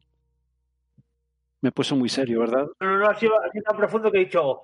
"Efe- Estaba sintiendo aquí a tope, ¿sabes? En plan de. eh, Efectivamente, ¿sabes? Yo estaba pensando en, en la pat- el plátano. En la patente de- del juego que más le gusta ahora a Héctor, lo del sistema Nemesis este, que lo querían patentar o lo han patentado. Uy, lo han patentado, lo ¿no? han Con su patentado, par de huevos ahí. Muy bien. Con su Sí. polla gorda. Que patentar formas de jugar, o sea, no, no- yo no lo entiendo. Pero bueno, venga, vamos a otra. Yo creo que no hace falta distraerse más, porque para gente distraída, los de Google, ¿eh? Esa gente sí que se distrae con facilidad. Y tienen un buscador, ¿eh? Para encontrar cosas. Pues, pues sí, pero no encontraron la fórmula para hacer esto bien, se parece. Pues nada, que al parecer, eh, eh, sorprendentemente, Stadia parece que no está funcionando. No ¿Qué está me dices? funcionando nada bien. ¿Pero por qué? ¿No? ¿Cómo que? ¿No está funcionando bien? Pues no, no, no, al parecer, al parecer no ha cumplido las, con las expectativas que tenían. Pero eso, eso no puede ser porque, a ver, yo os quiero decir, eh, todos los que estamos en este programa somos todos jugadores, bueno, pues más o menos cualificados, más o menos personas entusiastas de los videojuegos. ¿Cuántos de aquí Me encanta el concepto de jugador cualificado. cualificado por no decir hardcore gamer, que es un término que me da mucho asco? bonificado. ¿Cuántos de aquí tenéis Stadia? Eh, yo conozco a una persona que lo tiene. Pero lo ha vendido. Yo, Yo una vez, yo una vez vi a una persona que lo tenía. En Twitter hay gente que dice que lo tiene. Sí, Maya Pilseskaya. Un, un compañero de trabajo me lo enseñó una vez. Yo, yo pensaba comprarlo porque el mando me molaban los colores. Sí, pero- sí, sí, sí, pero, pero te vendían un mando muy parecido con la Xbox One S y dejé de tener esa necesidad. A ver, yo creo que el problema el problema serio de, de Stadia es que Es el fracaso comercial, pero bueno, ahora le podemos dar más vueltas, pero el problema Sí, serio bueno, de Stadia es eh, el fracaso comercial. las razones de ese fracaso comercial, ¿no? es- es- sí, sí, también, también se puede hablar a ese Son- respecto, pero te quiero decir, el motivo por el cual eh, Google va a tener otro precioso cadáver en el armario es el fracaso comercial. Pero sí, sí, por favor, sigue porque seguramente vas a decir algo más inteligente de lo que acabo de decir yo. Porque es una obviedad. Pues eh, decía que, el problema, el problema de, de Stadia ha sido que, sencillamente de todos sus modelos que, que estamos viendo que Microsoft, Sony, eh, Nvidia incluso han eh, de todos sus modelos que han planteado, hay muchos modelos distintos, ¿no? Pues han escogido el que, el que menos ha calado entre la gente. El tener que la, idea es muy buena. Un mando, un Chromecast, lo conectas a la tele donde quieras, eh, en el móvil y juegas a los videojuegos. Pero, pero bueno, el tener que comprarte el videojuego y que el videojuego te lo compres para Stadia, porque por lo menos con el de Nvidia, eh, ¿cómo se llama? GeForce Now, ¿no? Eh, con el de Nvidia tú te compras tu juego y entonces puedes jugar en GeForce Now. Pero con Stadia, eh, si te lo compras para Stadia, tienes que jugar ahí sí o sí y tienes que pagar el juego al precio completo de- del videojuego. Entonces, eh, yo creo que eso es lo que lo ha hecho menos atractivo. ¿no? Eh, el mando con el Chromecast, por, no me acuerdo con una, con una consola normal. Eh, además, si tienes buena conexión a Internet, pues incluso eso no podría ser problema. Bueno, y Pero encima el cuando te dicen que el Chromecast no tiene nada que ver con Conan, Joder, vaya, vaya. Oy, oy, oy, oy, oy. Uf. Eh, humor, eh, risa. A mí me sorprende dos chistes de Conan en el mismo programa. La has visto hace poco, ¿no? Eh, pero, pero, he hecho, ay, es verdad. es verdad, se me había olvidado por completo el, el anterior, el anterior. No, no, no, no lo he visto hace nada. Es que pienso más de ¿Te lo que me gustaría. escucha, escucha. He-Man, Conan, ¿te gustan? Sí, hombre, hombre, que, que no, se- que no se ve un patrón, que no se ve un patrón ahí. Si, si yo soy gay, po- o sea, yo soy heterosexual por presión social. Sí, vamos, eh, no me estaba comiendo un rabo ahora mismo. Pues eh, decía que, que, o sea, tener que pagar por la consola, por pagar por los videojuegos. Además que no hay un catálogo de videojuegos tan grandes. eh, eran muy pocos, una- un centenar de, de videojuegos que eran compatibles con, con Stadia. Y tal, pues parece que no ha calado muy bien. Y entonces, bueno, pues han decidido recoger cable el servicio de Stadia. No lo han retirado, por lo menos no, es, no están los planes o no lo han anunciado de momento. Por lo menos sí. ahora mismo. De Igual momento- dentro de media hora miramos y. pero sí que han cerrado los estudios, eh, o sea, eh, los desarrollos de juegos que tenían que tenían preparados. Han visto que no hay, que es muy difícil competir contra los otros contendientes. Sí, es, es Y muy es que yo- competir con gente que lo hace bien cuando lo haces mal. Pero, pero a, mí- a mí, a mí me, cuando lo hablamos en otro momento, seguramente en su momento dijimos, eh, "Buah, es una mierda el tener que comprarte los videojuegos, pero yo me pregunto, eh, la verdad es que la, la oferta de Microsoft del juego eh, de Xcloud incluido en el Game Pass es una pasada, lo de PlayStation lo mismo.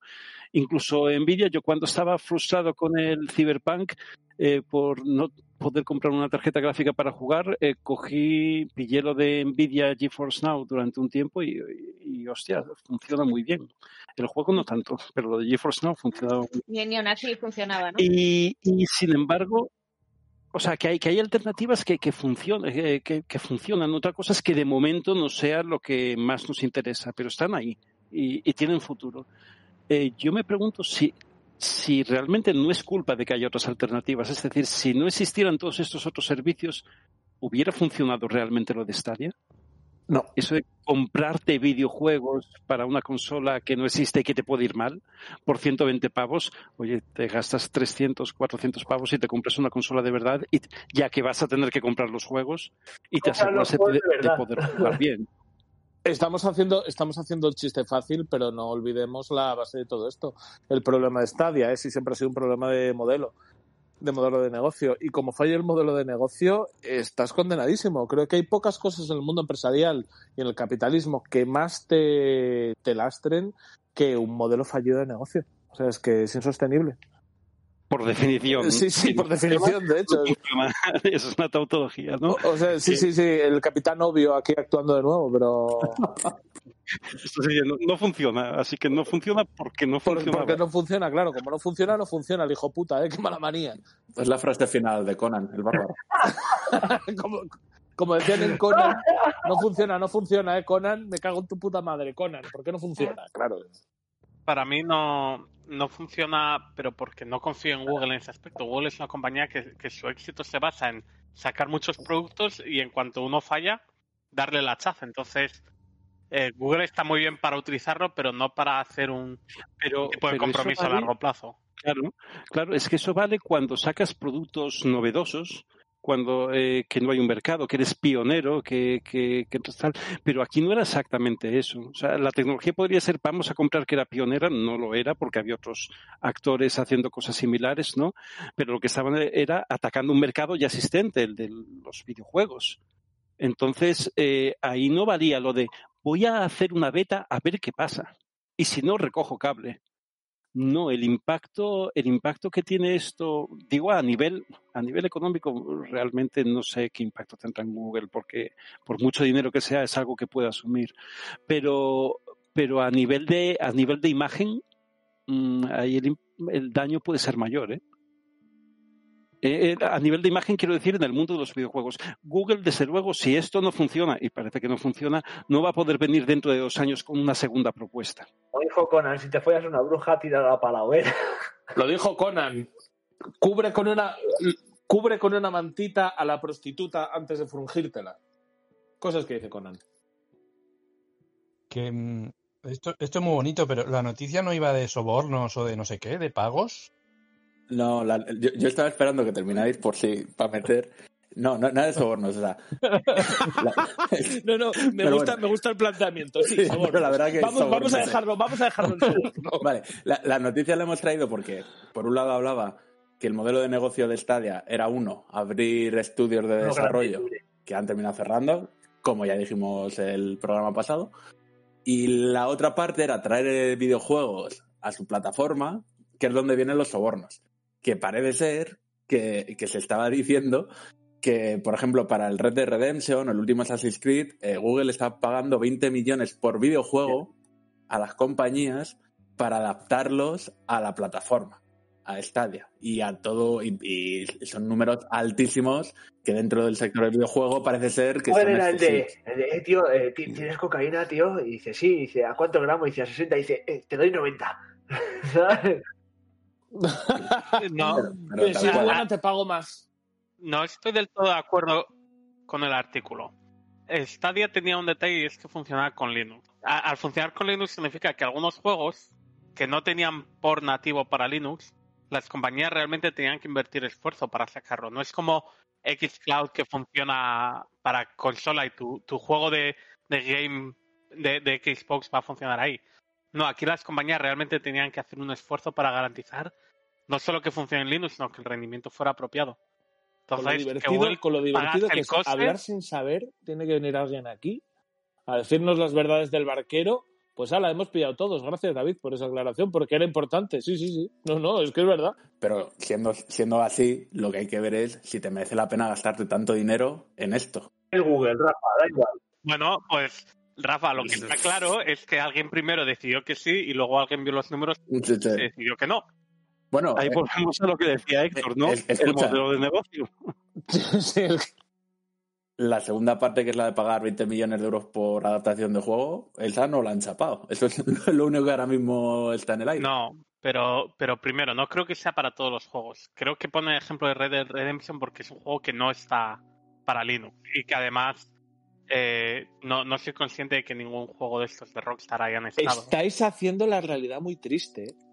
O sea, con lo bonito que era hablar sin saber, eh, porque es que vuelves a tener razón. Posiblemente ese arreglo de 20 millones fuese únicamente para títulos del calado de, de Red Dead Redemption, pero es mucho más divertido quejarse de cosas que no sabemos. Cuando Rafa pensó, eh, usó la palabra soborno, yo iba a decir, bueno, soborno, espera, ¿no? Lo que han hecho es pagar por esa adaptación.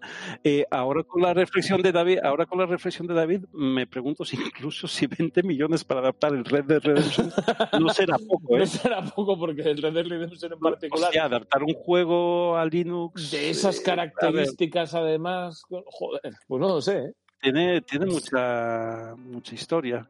Adaptarlo y que Sudo funcione bien. Red Dead Redemption. Ta- Ya está. También te digo que para Google ve- 20 millones Es una no es dinero. Es, es un dinero que, que si eso ayuda a que Stadia funcione, te lo pagan sin mirar. No. Ya, macho, es que desde luego no hay manera de ser periodista si te tienes que ceñir a la puta realidad. Venga, vamos a vamos a dejar las vamos a dejar la realidad a un lado. Cuéntame, cuéntame, cuéntame lo otro. El Cyberpunk es una pasada, mola mucho, funciona de puta madre. Es buenísimo, no, no, es está claro porque y- aquí lo intentaste meter al goti. O sea que vamos, o te Eh, no, flipa, no, no, no, no, no, no lo intenté. eh, o, o- o te flipa o me- un fraude. ¿Sab- ¿Sabes dónde, dónde funciona bien Cyberpunk? En Stadia. en Stadia. Sí, sí, sí. Sí, sí. Es donde mejor O en- funciona. pues no lo sé, que la- funciona, lo hay para Stadia, funciona en Stadia. Y es donde mejor funciona, por lo que se ve. Me, eh, me lo creo, me lo creo. Eh, yo estoy esperando a que saquen a, sa- a que saquen los sucesivos parches para jugar y, y esperando a poder comprar una tarjeta gráfica para poder jugar y entre esas estoy esperando bueno que vayan saliendo los parches para ver si hasta cuánto mejoran ya no digo la jugabilidad y poder acabarme el juego pero por lo menos poder que no me maree al, al- al jugar no y este parche que iban a sacar, que iban a ir sacando mes a mes distintos parches, pues este parche de marzo lo han, lo han retrasado. Eh, el parche de febrero, que iba a salir en febrero, lo han, recha- lo han retrasado eh, por un pequeño problemita que han tenido. Y es que les han robado el código fuente del juego. Unos hackers eh, que para el Cyberpunk parece un poco. Muy, muy bien, Es muy bien claro. traído, ¿no? Es, que es un Eh, metajuego, ¿sabes? Para el juego. Es increíble. Yo creo que es un DLC, que es una manera de, de sacarnos ahora el Una DLC. campaña y de marketing. Sí. Yo fíjate que tengo la esperanza Sí, que una quien campaña haya marketing. robado el código sea para arreglarlo. Lo arregle. Es decir, Claro, es decir, claro, claro. déjamelo a mí que ya lo hago yo. Es que no te imaginas, yo estaría por pagar por, por ese código para, para ver qué es lo que hay. Seguramente sería un código que, uf,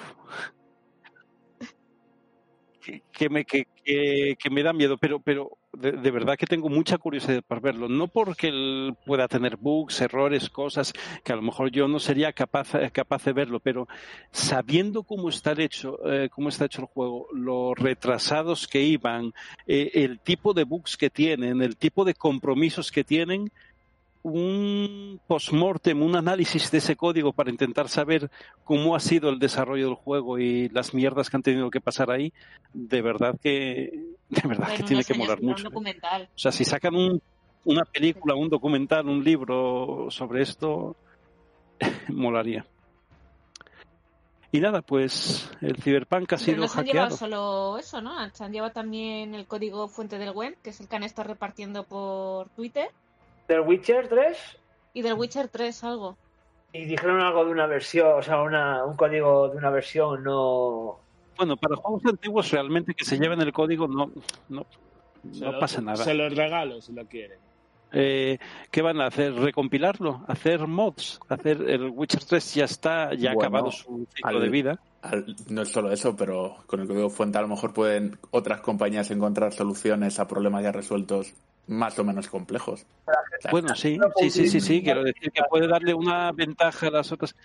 Pero realmente el desarrollo de. Ni, ni el Witcher, ni el Gwen, ni el Cyberpunk tienen dentro de su código algo que sea absolutamente revolucionario. Es más, parece ser todo lo contrario. Que usan, es mi, mi impresión, ¿eh? que usan cosas Sí, que tienen técnicas. cosas eh, completamente reaccionarias, que es lo contrario de revolucionario. eh, que, que ya existen y hacen un videojuego y, y- y- y ya está. No, No. es como, no es como si tuvieran alguna idea. Eh, Si, por ejemplo, robaran el del Red Dead Redemption, mm, ahí hay muchas cosas que funcionan muy bien en un mundo abierto gigantesco, o del Warzone, con todas esas mierdas que tiene. Pues son juegos que tienen cosas muy muy bien hechas ¿eh? y muy bien resueltas. Y eso sí podría ser un problema. Pero en, en un juego como este, No, no lo sé, César. No estoy seguro, porque claro, yo no he mirado el código y no sé si alguien ha hecho un análisis. Pero, por ejemplo, aunque esto fue voluntario, una de las piezas mágicas del, del código estaba en el de Quake 3, cuando se hizo famoso. En una función de estas que, que la gente no sabía cómo hacer. No sabe si, si la gente de, de The Project ha invertido en lograr extra de rendimiento o extra de algo. Claro, claro, pero exacto, pero si, si, si hubiera sido el, el código del Quake 3, el del Red Dead Redemption, el que tienen cosas que dices, hostia, nadie lo ha hecho tan bien como ellos. Es más, abren un, un mundo nuevo de videojuegos, un mundo que han intentado hacer, en el caso del Red Dead Redemption, o estos tipos open world- juegos open world tan grandes, lo han intentado en el Cyberpunk y no han sido capaces de hacerlo bien. Pues realmente no creo que haya nada revolucionario que vaya a darles un boost a las otras compañías que quieran hacer juegos. Han robado, han robado ese código. Bueno, pues, pues, de pues eh, lo que pasa es que les van a sacar los colores. Un autobús. Siempre puede haber algo revolucionario y, y con ese algo, luego algo muy malo para compensar. Ese es un detalle. Otro es que yo no sé si lo ha mirado alguien, pero igual en los comentarios del código demás siempre puedes tener eh, mala imagen. Es como cuando en Microsoft se hizo Sí, sí, a eso me refiero, a eso me refiero, que le saquen los colores, ¿no? Eh, o sea, el valor de Cyberpunk, a ver, que a lo mejor hay algo, yo lo digo, son mis impresiones, ¿eh? la idea que tengo. No, no he visto el código y aunque lo viera no sabría por dónde cogerlo, pero, Sí. pero a lo mejor hay ahí algo que es súper revolucionario, pero mi experiencia con el juego me dice que no lo debe de haber. Y, y el valor del Cyberpunk está en otras cosas, en, en la historia, en, en ser muy ambicioso, aunque al final no lo, no lo lograran. CD Projekt al parecer ya ha sido acusado de historias estas, no sé todas las batallas, pero contra trans o contra eh, feminismo y demás. Como piden en el código comentarios así, les, les empezarán a hacer eh, guerra social. Ah, pero decías, eh, no, no, yo pensaba que decía eh, de, comentarios de que, de que se viera el código, que el código es cutre y que... Sí. no- ¿Tú te refieres a...? Perdón, a en el, comentarios en el- de en el código se pueden. los- Claro, claro. En el código se pueden introducir mensajes racistas y xenófobos. Sí, sí. Bueno, eso también. ¡Hostia! Pues por favor, que alguien Tenía- saque cualquier juego de Nintendo para oírles decir ¡Muerte a Occidente! Eh, los de Nintendo se salieron. Hubo un leak muy grande de Nintendo hace un tiempo. Que incluía cosas del Zelda 64 y del Mario. Para, la gente que trabajamos en desarrollo de software, los comentarios, que son esos comentarios en el código, de vez en cuando te encuentras cada perlita que te echas unas risas, ¿eh? O escribes tú la perla, vaya, que, también pasa. No, y yo me imagino comentarios que puedan, incluso eh, ahora que, que, ya están en juicios y, y todo eso, eh, pues que puedan demostrar de alguna manera eh, una negligencia por parte de ellos a la hora de cumplir con sus inversores, ¿no? Eh, es que es que es muy delicado a ese respecto, pero vamos, no creo que nadie vaya a robar algo revolucionario eh, con ese código. Yo, de esta noticia, lo que más vergüenza ajena, con mucha diferencia, me ha dado fue el comunicado del hacker. O sea, de, de- parecía, parecía escrito por un niño de, de 16 mía. años usando el Lownet, en Sí, la PB de la. O en en 2021. Cyberpunk, you've been Lownet. Eh, eh, chaval, eh, vale. Pero ojo, que a lo mejor es un niño de 16 años, ¿eh? es lo más probable. Escucha, es un viajero en el tiempo, porque los chavales ya no dicen esas tonterías tampoco. Efectivamente, gracias. las, gilipo- gilip- gilipolleces han cambiado, ahora dirán otra cosa. Ahora dirán, bro, te he hackeado, ya está, pero Te he puto hackeado, dirán. efectivamente. Bueno, a ver, es, es el Cyberpunk, que, que sea un poco retro futurista y retro hacker, tampoco le pegaba. ¿no? Ogi. Bueno, no sé si tenéis algo gan- ganas de seguir hablando de este tema o podemos ya pasar a otra cosa, porque la sección de noticias nos ha quedado fina filipina. ¿Cuánto llevamos, creéis? Hora y media. ¡Toma! Justo lo que necesito yo para hablar, para el análisis. Nada, el análisis me lo fumo rápido, con lo cual luego pasaremos al, al estamos jugando. Pero, ¿qué hacemos? ¿Nos vamos ya? ¿Tenéis algo más que comentar? ¿Tenéis algo más que decirme sobre las noticias que han acaecido esta semana? Me estoy saltando una noticia y estáis todos mirándome con cara de... Rápidamente en adquisiciones han comprado el estudio de Fall Guys. Eh, sí, es verdad. Sí, sí, sí, sí. Muy bien. Eh, fantástico. Ha- Comprar habla- cosas, Epic. Habla- Son cosas que pasan. cosas que no están de moda, está bien. hombre. Es que es, es lo que iba a decir. Hablando de viajeros en el tiempo, Sí, sí, sí, sí. hemos viajado verano de 2020. Rápido, rápido, compra ese estudio tan prometedor de 2019. Fantástico. No, no creo que sea como con Minecraft, que todo el mundo decía, ¿cómo ha comprado Microsoft y se ha gastado tal pasta? No, aquí no sé cuánto han pagado, pero me da que, que no va a ser una buena Es una inversión. A mí lo que me da pena es que estemos hablando de un juego de hace un año como Sí. si fuese una reliquia del pasado. Pero es que. No me hagáis otra vez, por favor, caer en la realidad y el humor, porque me tocáis las pelotas.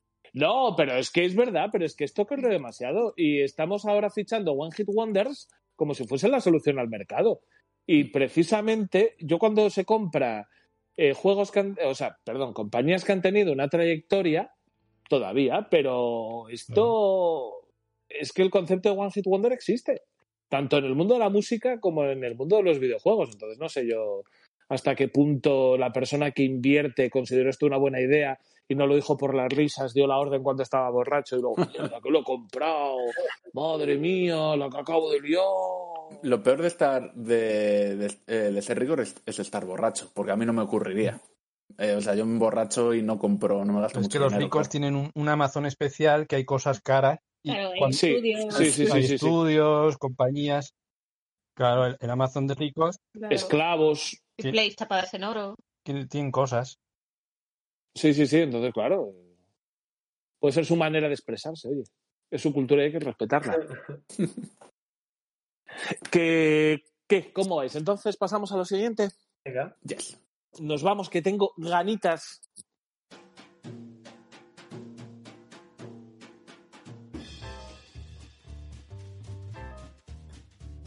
Análisis.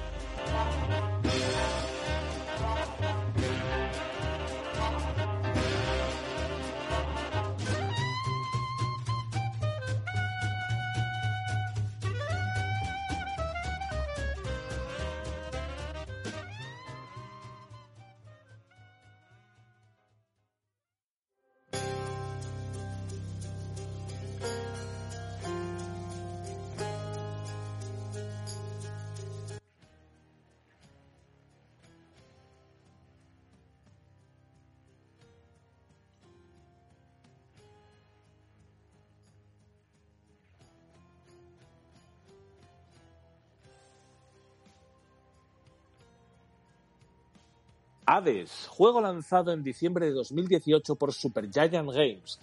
No son unos novatos en este tema, Supergiant Games, son los autores de sus dos obras más conocidas, serían Bastion y Transistor. Juegos eh, muy intensitos, muy bonitos, pero bastante malos juegos, por lo menos en mi opinión. Pero esto cambió. Yo creo que esto ha cambiado, yo creo que Hades se desmarca bastante de las obras anteriores de esta compañía. Es una compañía británica No. y creo que es, A ver, lo No, primero no es californiana. es Sí. californiana, pues porque todos tienen un acento. Lo, segundo. Tiene otro juego que se llama Pyre, que también está bastante bien. Sí, yo estoy hablando de los, de los más famosos o los que más conozco yo. Lo, tercero, el, el transistor, el- la historia, lo, chungo, el, el sistema. Yo creo que Sí, sí, el sistema bastante. Era muy bueno. Brr, brr, pum, pum, pum, pum. Eh, no estoy nada de acuerdo. A mí Transistor me pareció un juego con unas fallas terribles en la jugabilidad, terriblemente balbuceante en su desarrollo y que tenía un par de cosas bonitas, pero Un par ahí de se cosas quedaba. bonitas. De hecho, Transistor. Un par de cosas bonitas. Transistor es un juego que te vienes tan arriba que tienes un botón Ay, para ay, cantar. ay. ¿De ¿Qué clase de hijo de puta eres? Un botón para cantar. ¿Qué clase de hijo de puta creído eres? ¿Dónde vas, idiota? Bueno, un pero botón para al margen de tu valoración, que sin haber jugado los juegos la, la, la compro totalmente, ¿no? Eh, eh, pero son juegos que estoy viendo que tenían notas en 9, 10. Sí, eh, sí, sí, sí, sí, sí, sí, sí, sí, sí. O sea, que ¿Quién no se fía de un de Mary Station? era- era- eran juegos de mucho éxito. Un no Mary Station, notaza. No, es verdad, notazas. Y además, Aquí sería un siete y medio. eh, sobre todo, eh, pum, pum, siete y medio, no lo sé, ¿eh? No lo sé. En mi caso, Transistor es un 6. Pero vamos, vamos allá. Vamos, voy a, voy a hablaros un poco. las notas de downgrade. Sí, es un bien, porque está, es que justamente estaba bien. Es un juego que me lo jugué, lo disfruté, le di al botón de cantar un par de veces, me dio, me dio la, la risilla un, poco de, de, de- de vergüenza, de vergüenza ajena, pero ¿cómo se puede ser tan normal de poner un botón para cantar? Dice, es una acción contextual, no, no es nada, simplemente le das al botón y canta. Subnormales. Es que yo me cago en todo. Pero bueno, la cuestión es que Y este ha sido el análisis de Transistor. en diciembre de 2018, en diciembre de 2018, Super Giant Games, el juego que saca, el título que saca es Hades, que es el juego que nos ocupa. En Early Access. En Early Access. Que es el juego que nos ocupa hoy. Sí, sí, de hecho, no, no hace tanto que ha salido para. Claro, ha salido en 2020 2020. del Early Access. Ujú, Pero no, para consola, sobre todo para Switch. Es un juego relativamente nuevo, pero bueno, no es un juego. Cuando salió del Early Access, no es un juego que podamos decir que era una novedad, que era algo completamente desconocido, sino que era un juego que ya llevaba rondando por aquí eh, casi un par de años. La cuestión es que el juego, dejadme, dejadme que desgrane una serie de puntos que, déjame, déjame hablar. una serie de puntos que tengo claro que quería mencionar al respecto. Es un roguelike, pero alguien mencionó, alguien que además está en este grupo, no me acuerdo quién, es un roguelite, porque pese a que el desarrollo de cada partida, o sea, es un juego cuyo desarrollo se hace en distintos intentos, lo que se llama distintas runs. Cada run tiene una serie de diferencias con las anteriores, con lo cual la sensación de novedad tiende a ser continua. A pesar de que todo termina siendo muy familiar, sí que es cierto que cada intento, cada run, termina teniendo una serie de características distintas que hacen que puedas diferenciar entre una y otra partida. Pero sin embargo, por lo que le llaman roguelite en vez de es porque hay una parte del progreso, una parte importante, además del progreso, que se mantiene de una partida a otra. Lo cual te da una sensación de continuidad, para mí, mucho más grande y mucho más interesante que en otros títulos que quizá podríamos denominar más puristas en cuanto a roguelike. El, ojo, Como Death como Death- es que viene muy en la línea de Cells. Yo voy a decir una cosa, soy eh, me encantan los roguelikes. He jugado mucho, les he metido muchas horas. El Death Cells para mí es el segundo mejor, el mejor hasta ahora. Era The Binding of Isaac. Algún día analizaré, analizaré Death Cells. No, Sí, sí, sí, sí. se, se puede escuchar en un programa. No. Alguno. No, no, no se puede. Alguno. O sea, mi, mi relación con los roguelikes es bastante, bastante larga y bastante intensa. Eh, por ejemplo, por poneros un ejemplo de lo que me llegó a gustar de Binding of Isaac, me lo llegué a comprar en tres plataformas. Eh, me lo compré en PC, me lo compré en PlayStation 4 y me lo compré en Switch justo antes de hacer un viaje Madrid-Nueva York y se me hizo corto el viaje Madrid-Nueva York. Ya estamos en el. Que cuando- Madre pero por favor, que den un par de vueltas más a las Torres Gemelas eh, para, para que yo pueda terminar esta run, coño. un viaje que me hizo encantado gracias a eso. Entonces, me gusta mucho eh, traeros este análisis porque es un género del que disfruto en particular. También he jugado a Rogue Legacy, estoy jugando ahora mismo al Neon Abyss. Bueno, son, son muchos juegos los que llevo ya a ¿Al mi espalda. has dicho? Al neonazi, Oye, ojalá. lo quiero Ne- decir. Neon Abyss. Ah, perdón. Hombre, escucha, llama a casa a tu vecino Sí. y juegas al neonazi. Es un oldie nazi ya, casi mi vecino, pero bueno. Pero bueno, la cuestión es que quiero decir que son, que son muchos, muchos los títulos que llevo a mis espaldas de estas características y este en particular tenía que analizarlo. Vamos a hablar un poco de la historia, ¿no? De, del Hades. La historia de Hades es eh, la historia de Zagreo, que viene siendo el hijo de Nicte y Hades, a pesar de que la línea argumental venga un poco a eh, desvelar pues, los orígenes del protagonista. Spoiler, mitología griega. Básicamente. Aquí hay una línea argumental en la que cualquier persona que tenga un mínimo de conocimiento de cultura clásica sabe que lo que he dicho es incorrecto.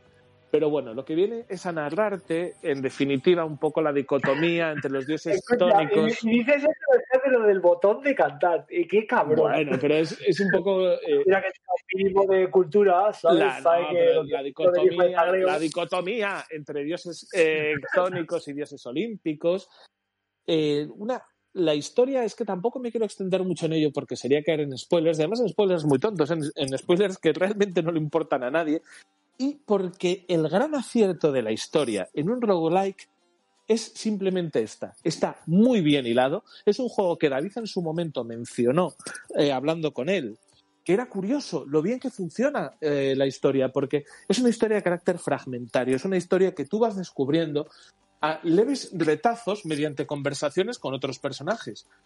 Y qué bien programado está, qué bien hecho está, cómo funciona cada cachito de historia que te proporcionan en el contexto en el que te lo proporcionan. No he visto ni una sola vez, no sé los demás cómo lo habéis visto, un momento en el que digas tú, coño, ¿esto por qué me lo dice ahora si pasó hace mucho o esto todavía no ha pasado? No, no, no. Para eso han sido terriblemente finos y han sabido hacer que la historia a medida que te la van narrando tenga una coherencia que me parece muy difícil de conseguir precisamente por, por ser un roguelite, por no tener una estructura predefinida. ¿Qué os ha parecido a los que lo habéis jugado eso? Yo he de decir que no es solo la historia, es los comentarios que, que no aportan nada a la trama principal, pero cuando, cuando estás hablando con gente, cada conversación que tienes siempre parece relevante. Y mogollón de veces te hablan de algo que acaba de pasar, de algo que, que justo estabas Sí, pero recientemente pero incluso, sobre pero por un poco por narrativa, incluso los comentarios que tienes la sensación que no aportan nada a la trama, siempre aportan algo a la trama. Aunque sea una pincelada para definir un contexto, porque precisamente una narración fragmentaria se compone de esto, de diversas pinceladas, de leves pinceladas, que tienen que conformar un todo, un todo que no es eh, continuamente diegético, que muchas veces también es contextual. Y esto también es importante que te, lo, que te lo hagan así. Y tal y como tú me comentaste en su momento, que luego lo fui observando yo también, joder, es muy fino, está muy, muy bien hilado. Y la gran cantidad de diálogo que hay, que yo no sé cuánto ya he jugado. Muchísimas Pero no se líneas. acaba el much- diálogo sí, nuevo. sí, sí, sí. Muchísimas líneas grabadas, bien grabadas además, porque los actores estaba claro que les dieron tiempo y para interpretar a su personaje, les dieron buenos apuntes del contexto. O sea, en eso es, es Sí. intachable. Y eh, No, no sé si está el doblaje en español. no está, no, no, Eh, no, no está. No está. No está, no está. Y ahora voy a decir lo mejor que puedo decir, y ya cerramos esta, esta sección. Voy a decir lo mejor que puedo decir sobre la historia, sobre lo que es el, el contenido de Hades. No molesta. Y esto es muy importante. Hay muchos roguelikes en los que la historia realmente te está dando por el culo. Y cada momento en el que estás teniendo que pasar un menú que son letreros con el A a toda velocidad, estás enfadado porque quieres probar otra run. En el caso del Hades, la historia se imbrica tan bien en la jugabilidad y es tan buena la manera, o sea, la cadencia en la que te lo van sirviendo, que esta historia puedes entrar en ella a la perfección y va a ser una historia interesante, pero nunca te va a desviar de lo que verdaderamente importa, que No, es la no molesta, no. jugabilidad. Yo no he habido ni una sola vez que, que cuando mueres y, y luego tienes la posibilidad de, de hablar con gente, no haya hablado con todos los diálogos que me han ofrecido y he hecho todo lo que haya podido hacer antes de empezar la siguiente. Ya, pero no tienes la sensación que si no te gustase la historia de Hades, tampoco te molestaría. Es cosa tuya No, claro, te- el- te la puedes saltar. a la perfección, además. Te la puedes saltar, pe- pero yo te digo que, que a mí me ha interesado bastante Sí, como para decir, no, quiero hablar con todo el mundo, quiero saber lo que todo el mundo me dice. efectivamente. Sí, sí, sí, También eso el- es, es parte del mérito, la posibilidad que tiene. O sea, porque es lo que realmente me parece meritorio. Si quieres entrar en la historia, puedes entrar y además te va a interesar, porque es una historia muy bien narrada y muy bien contada, cuya cadencia informativa, como os he comentado antes, está muy bien hecha. Pero también por la propia estructura del juego, si tú quisieses pasar por completo de la historia y dedicarte a porrear botones, podrías, a la perfección. Entonces, esa es parte de la grandeza para mí. Yo lo que quería dar, por, por dar un poco más de detalle, eh, antes de cada run, el personaje empieza en unas estancias que es donde puedes hablar con toda esta gente que estáis diciendo. Entonces, y luego cada vez que mueres, vuelves a esa estancia y puedes hablar antes de empezar la, la siguiente partida. Por, por dar un poco de contexto, o sea, no todo esto que estamos hablando de historia no te lo vas a encontrar, bueno, en parte sí, eh, durante la run. No, en parte, en gran parte. sí. En, en parte. Pero, pero que al final lo que es la partida, una vez que empieza la acción, eh, es casi del tirón. Y luego esta otra parte de historia es un poco inicial. Y hay una cosa que está muy bien hecha, que, son pequeños fragmentos. Si te quieres hablar, si quieres hablar con todo el mundo, como decía David, no vas a estar 10 minutos. Eh, o sea, que parece poco, pero que sería muchísimo. Es que muy, en, en tres minutos has hablado con todo el mundo y ya y puedes a- continuar. O sea, no solo está bien hecho la historia, sino la historia en sí, sino cómo acceder a ella, no han, han hecho que no sea pesada. Decir, mira, Sí, que, sí. eh, entre, entre run y run hablas con tres personajes, cuatro como mucho, eh, diálogos muy cortitos y para adelante. Con lo cual favorece que digas, bueno, pues ante- antes de ir inmediatamente a la siguiente partida, descanso un minuto, voy a ver qué me cuenta la gente y, y para adelante. 100% de acuerdo. Eso es un poco también a lo que me refería yo con la cadencia, con la cadencia en la que te van eh, proporcionando la, información. Nunca te lo hacen pesado y te dan todas las opciones que quieras, o bien para consumirlo a tu velocidad, para, eh, para tomarlo con calma, o bien para tirar pum, pum, pum. Entonces, claro, es que estoy completamente de acuerdo en eso. Es que yo creo que ya por mi tono y un poco por lo que estoy sugiriendo, se sabe la nota que le voy a dar. Pero la narrativa de Hades, la narrativa de Hades es una obra maestra. Un 10. Y porque esto es downgrade, vamos. Es una, es una obra maestra. el, jue- el juego Eh, qué? a lo siguiente a lo que os quería ¿Pero el juego llevar. qué? Eh, ¿El juego ¿perdón? qué? Ah, sí, vale. sí, sí. Ahí, ahí voy, justo a lo que, a los- al siguiente punto. Que joder, está en el guion, míralo, Miguel. sé, tenemos guion. ¿Lo has seguido alguna vez? Sí, tengo. Justamente al, al siguiente punto al que quería llegar es al deck building. Y lo he llamado deck building sin saber por qué. Porque me suena un poco a Magic y me flipa a mí el, el anglicismo estúpido que nadie entiende. La cuestión es que Hades se juega de la siguiente manera. Tú sales con un arma, un arma que en un, en un estadio muy pronto del desarrollo vas a conseguir varias, vas a tener diversas armas entre las que elegir, y a partir de ese arma vas construyendo las, eh, las habilidades de tu personaje. Y eso vas a ir hablando con diversos dioses que te van a ir dando sus dones, te van a dar diversas habilidades entre las que elegir cada dios para que tú vayas configurando el... Es que no sé, claro, es que iba a decir como si fuese un juego de cartas, sí, pero es que a mí me suena un poco esto, vas configurando tu mano y tus habilidades para que se adapten a la manera en la que tú quieres jugar esa run. Por ejemplo, vamos a dar ejemplos muy fáciles, porque yo creo que es más fácil explicarlo con ejemplos que otra cosa. Artemisa suele darte... Arte y eh, misa. Muy bien.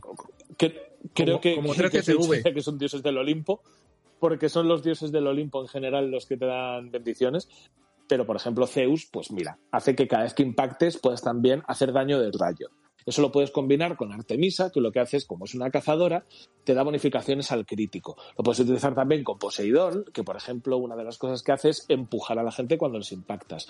Y todo eso, que tiene ya de por sí unas diferencias bastante grandes, si lo unes a lo distinto que se juegan las distintas armas de las que puede hacer uso Zagreo, te da una profundidad absolutamente alucinante. Y esto es lo que consigue también que siendo todo familiar, cada vez que haces una run nueva, todo te es familiar, porque no cambia tanto, pero lo que sí que consigue es que sean radicalmente distintas. O sea, de un arma con una configuración, con unas bendiciones particulares, a otro arma con una configuración radicalmente distinta, la partida cambia, que es un flipe. Todos los que lo sepan sabrán, o sea, todos los que hayan jugado sabrán que no es para nada. Igual jugar eh, con los puños, o sea, jugar con una parte de cuerpo a cuerpo muy cargado el crítico, por ejemplo, como jugar con el arco y relámpagos. Eso va a ser. Ah, hay, un, sí, hay un detalle que quería comentar, que cuando lo comparas con el Binding of Isaac, que también tiene un montón de objetos y cosas similares, tenía objetos que eran tan poderosos que, que determinaban cómo iba a ser esa partida. Si tú conseguías Brimstone o, o el feto épico, esa partida iba a ser así y dos partidas en las que lo consiguieras eran completamente iguales. La sensación era de, ah, estoy jugando lo mismo con el cuchillo de mamá o con Brimstone o tal. Aquí está bastante bien nivelado. Hay un montón de dones, pero ninguno es tan poderoso que digas, oh, este don ya me garantiza que, que voy a ganar y solo tengo que preocuparme de él. No, no, siempre necesitas más alrededor. Yo todavía nunca he tenido dos partidas que me parecieran iguales. No, y precisamente también lo que me eh, preguntaba Miguel, por si no está suficientemente claro, es eso. Son cuatro mundos con cuatro jefes en los que a medida que vas avanzando te irás encontrando cada, cierto tiempo con otra posibilidad de, perso de personalización de, de zagreo para, para esta run, para esta carrera, para este intento. Y va a ser construyendo un zagreo completamente distinto, como dice David, desde el principio hasta el final. Y eso yo creo que es terriblemente meritorio por, por la profundidad que alcanza.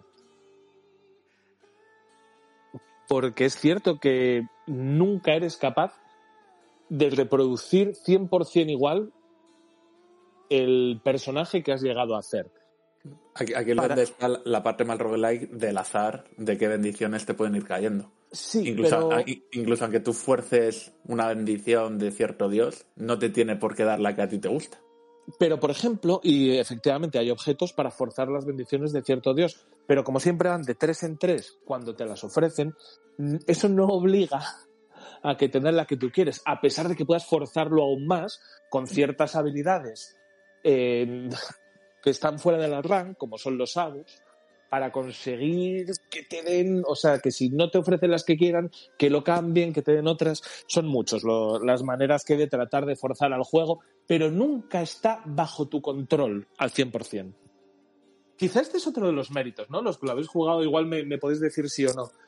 Eh, es un juego que a pesar de que tú puedes llegar a establecer bastantes, ¿cómo os diría yo? Puedes llegar a tener bastante control sobre el juego, nunca es absoluto. No es tan aleatorio como un Binding of Isaac, en el que pues realmente hay partidas que están condenadas desde el primer mundo hasta el final, pero tampoco es un juego que tú puedas coger y decir, vale, quiero hacerlo así. Siempre creo que el punto de aleatoriedad está medido a la, perfe- a la perfección. Y más cosas que os voy a contar, un segundito, que es que me he perdido porque soy peripatético, voy explicándoslo y voy dando paseos mientras miro para arriba. voy por el resto de cosas. El endgame. El endgame también es otro grandísimo acierto. Una vez que te lo terminas, tienes muchos, muchos motivos para terminártelo más veces, incluso una serie de contratos que cambian por completo el juego, por completo, creedme, hasta el punto en que los malos pasan a hacer, eh, pasan a tener otras habilidades, o sea, cambia hasta ese nivel el juego. Perdón, que me ahogo. Eso te pasa por andar mientras. Sí. Oh. Perdón, soy, soy mayor. Hostia, Perdón. cardio, ¿eh? Madre mía. Uf. Hostia, te Esto seguro que no lo ha sacado de Conan, porque yo no recuerdo a Schwarzenegger diciendo. Está más o menos igual de fuerte que yo, pero es que habla mucho menos que yo. Ah, Dale un año de pandemia a Conan a "Un ver si hubiera rapidito". estado tan en forma. Y realmente eso, sobre la profundidad y sobre el endgame, no puedo nada más que cantar alabanzas. Y ahora vamos al aspecto gráfico. El aspecto gráfico y la banda sonora son el lacito que le ponen a un regalo maravilloso. Y el aspecto gráfico es una cosa que vamos, voy a volver sobre esto un poco más tarde, pero os quiero decir, Pero no mucho más tarde. Pero no mucho más tarde, sobrar- que te no iban a sobrar tarde. 15 minutos y ya va a haber que recortar, ¿eh? Eso. El aspecto gráfico puede no, eh, puede no gustarte, pero nunca podrás negar que no está trabajado y que está buscado un objetivo estético a partir de lo que ellos te proporcionan. Eh, las canciones son directamente maravillosas. Yo me he encontrado poniéndome la banda sonora cuando voy al gimnasio, eh, lo cual me hace querer abrazar a la gente en vez de destruirla. Y eso está mal. Y eso está mal, pero bueno. O sea, la banda sonora es algo que me tiene completamente cautivado. Si escucháis un poco por debajo de lo que está sonando ahora. Debería mm, poneros los pelos tan de punta como a mí. Y volvemos a lo mismo. Puede que no os guste, pero todos, eh, todas las personas que se acercan a Hades saben que lleva un trabajo, un trabajo exhaustivo, un trabajo en el que se buscan unos objetivos estéticos que pueden no conectar contigo, pero que están ahí y que es algo meditado y trabajado. Y ahora, antes de dar la nota, quería hablaros un segundo sobre la expectativa. Eh, creo que en el mundo del videojuego hay un problema que no existe en otras formas de arte. Y es que cuando se empezaron a dar las notas numéricas, que no son un problema, pero cuando se empezaron a dar se dan notas absolutas sobre un abanico muy amplio. Nadie juzga, por decir, por daros un ejemplo, Spotlight, eh, o bueno, otra película, joder, nadie juzga Hellraiser de la misma manera que juzgaría El Señor de los Anillos. Son géneros distintos y ambos pueden tener una puntuación muy buena o una valoración muy alta dentro de su propio género. En el videojuego tendemos a tratar de establecer un baremo para cosas muy diversas. Yo creo que nadie debería establecer baremos eh, absolutos para juzgar Animal Crossing o Tetris. Entonces, por eso creo que a la hora de valorar, de hacer una valoración numérica, o incluso numérica, incluso simplemente una valoración valorativa, valga la redundancia, de un título, en lo que se hay que centrar es en la expectativa, en lo que propone y en lo que dispone.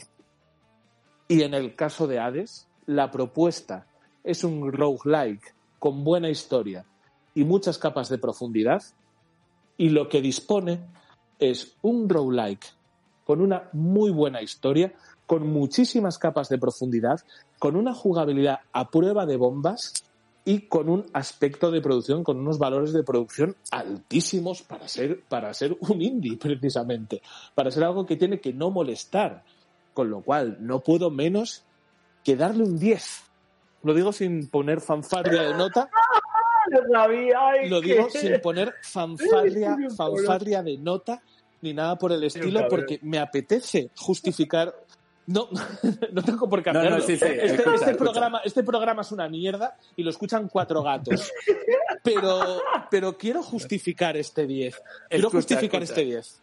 Dime. Mientras, mientras estabas dando la disertación de por qué le ibas Sí. a dar un 10, estaba pensando en una frase en latinismo que si hubiera sido en griego hubiera sido ya el bombazo, el, excusa, el excusatio non petita. Accusatio manifesta.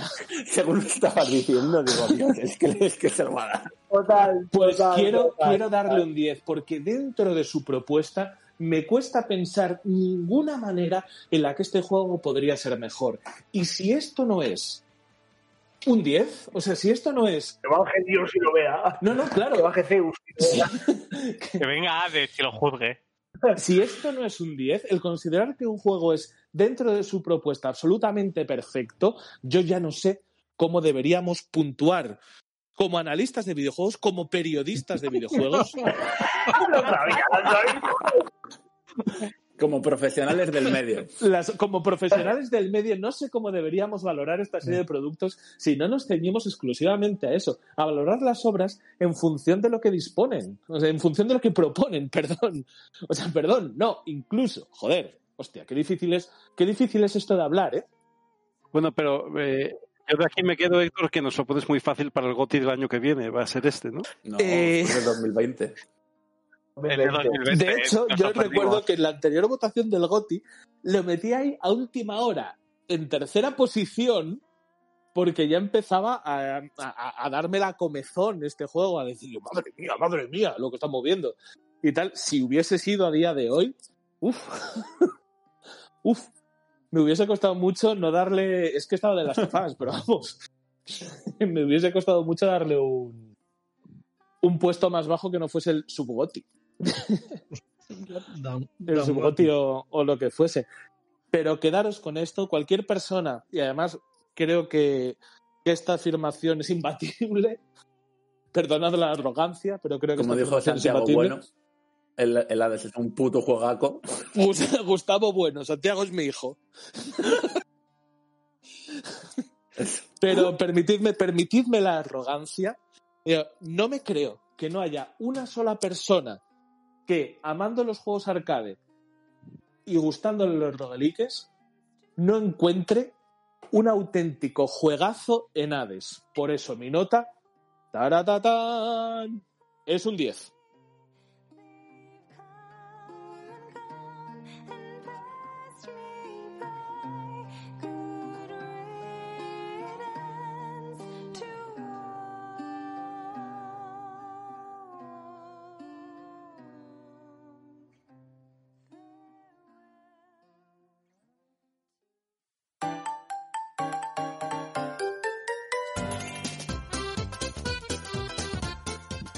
Y con esto concluye eh, el downgrade, con esto concluye el down. Esta entrega del down, esta entrega numerada, que es el 5x2, el segundo programa de la quinta temporada. Y se va a despedir por orden todo el mundo, por favor, a mi voz. Rafael, di adiós. Hasta luego. Jojo, di adiós. No te gusta mandar, ¿eh? Adiós. Beatriz, di adiós. Bye bye.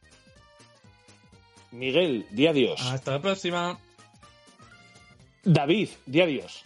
En el 5x2 estamos un 10. Qué apropiado. Venga, hasta otra. César, ¿qué vas a cenar? No, por favor. no.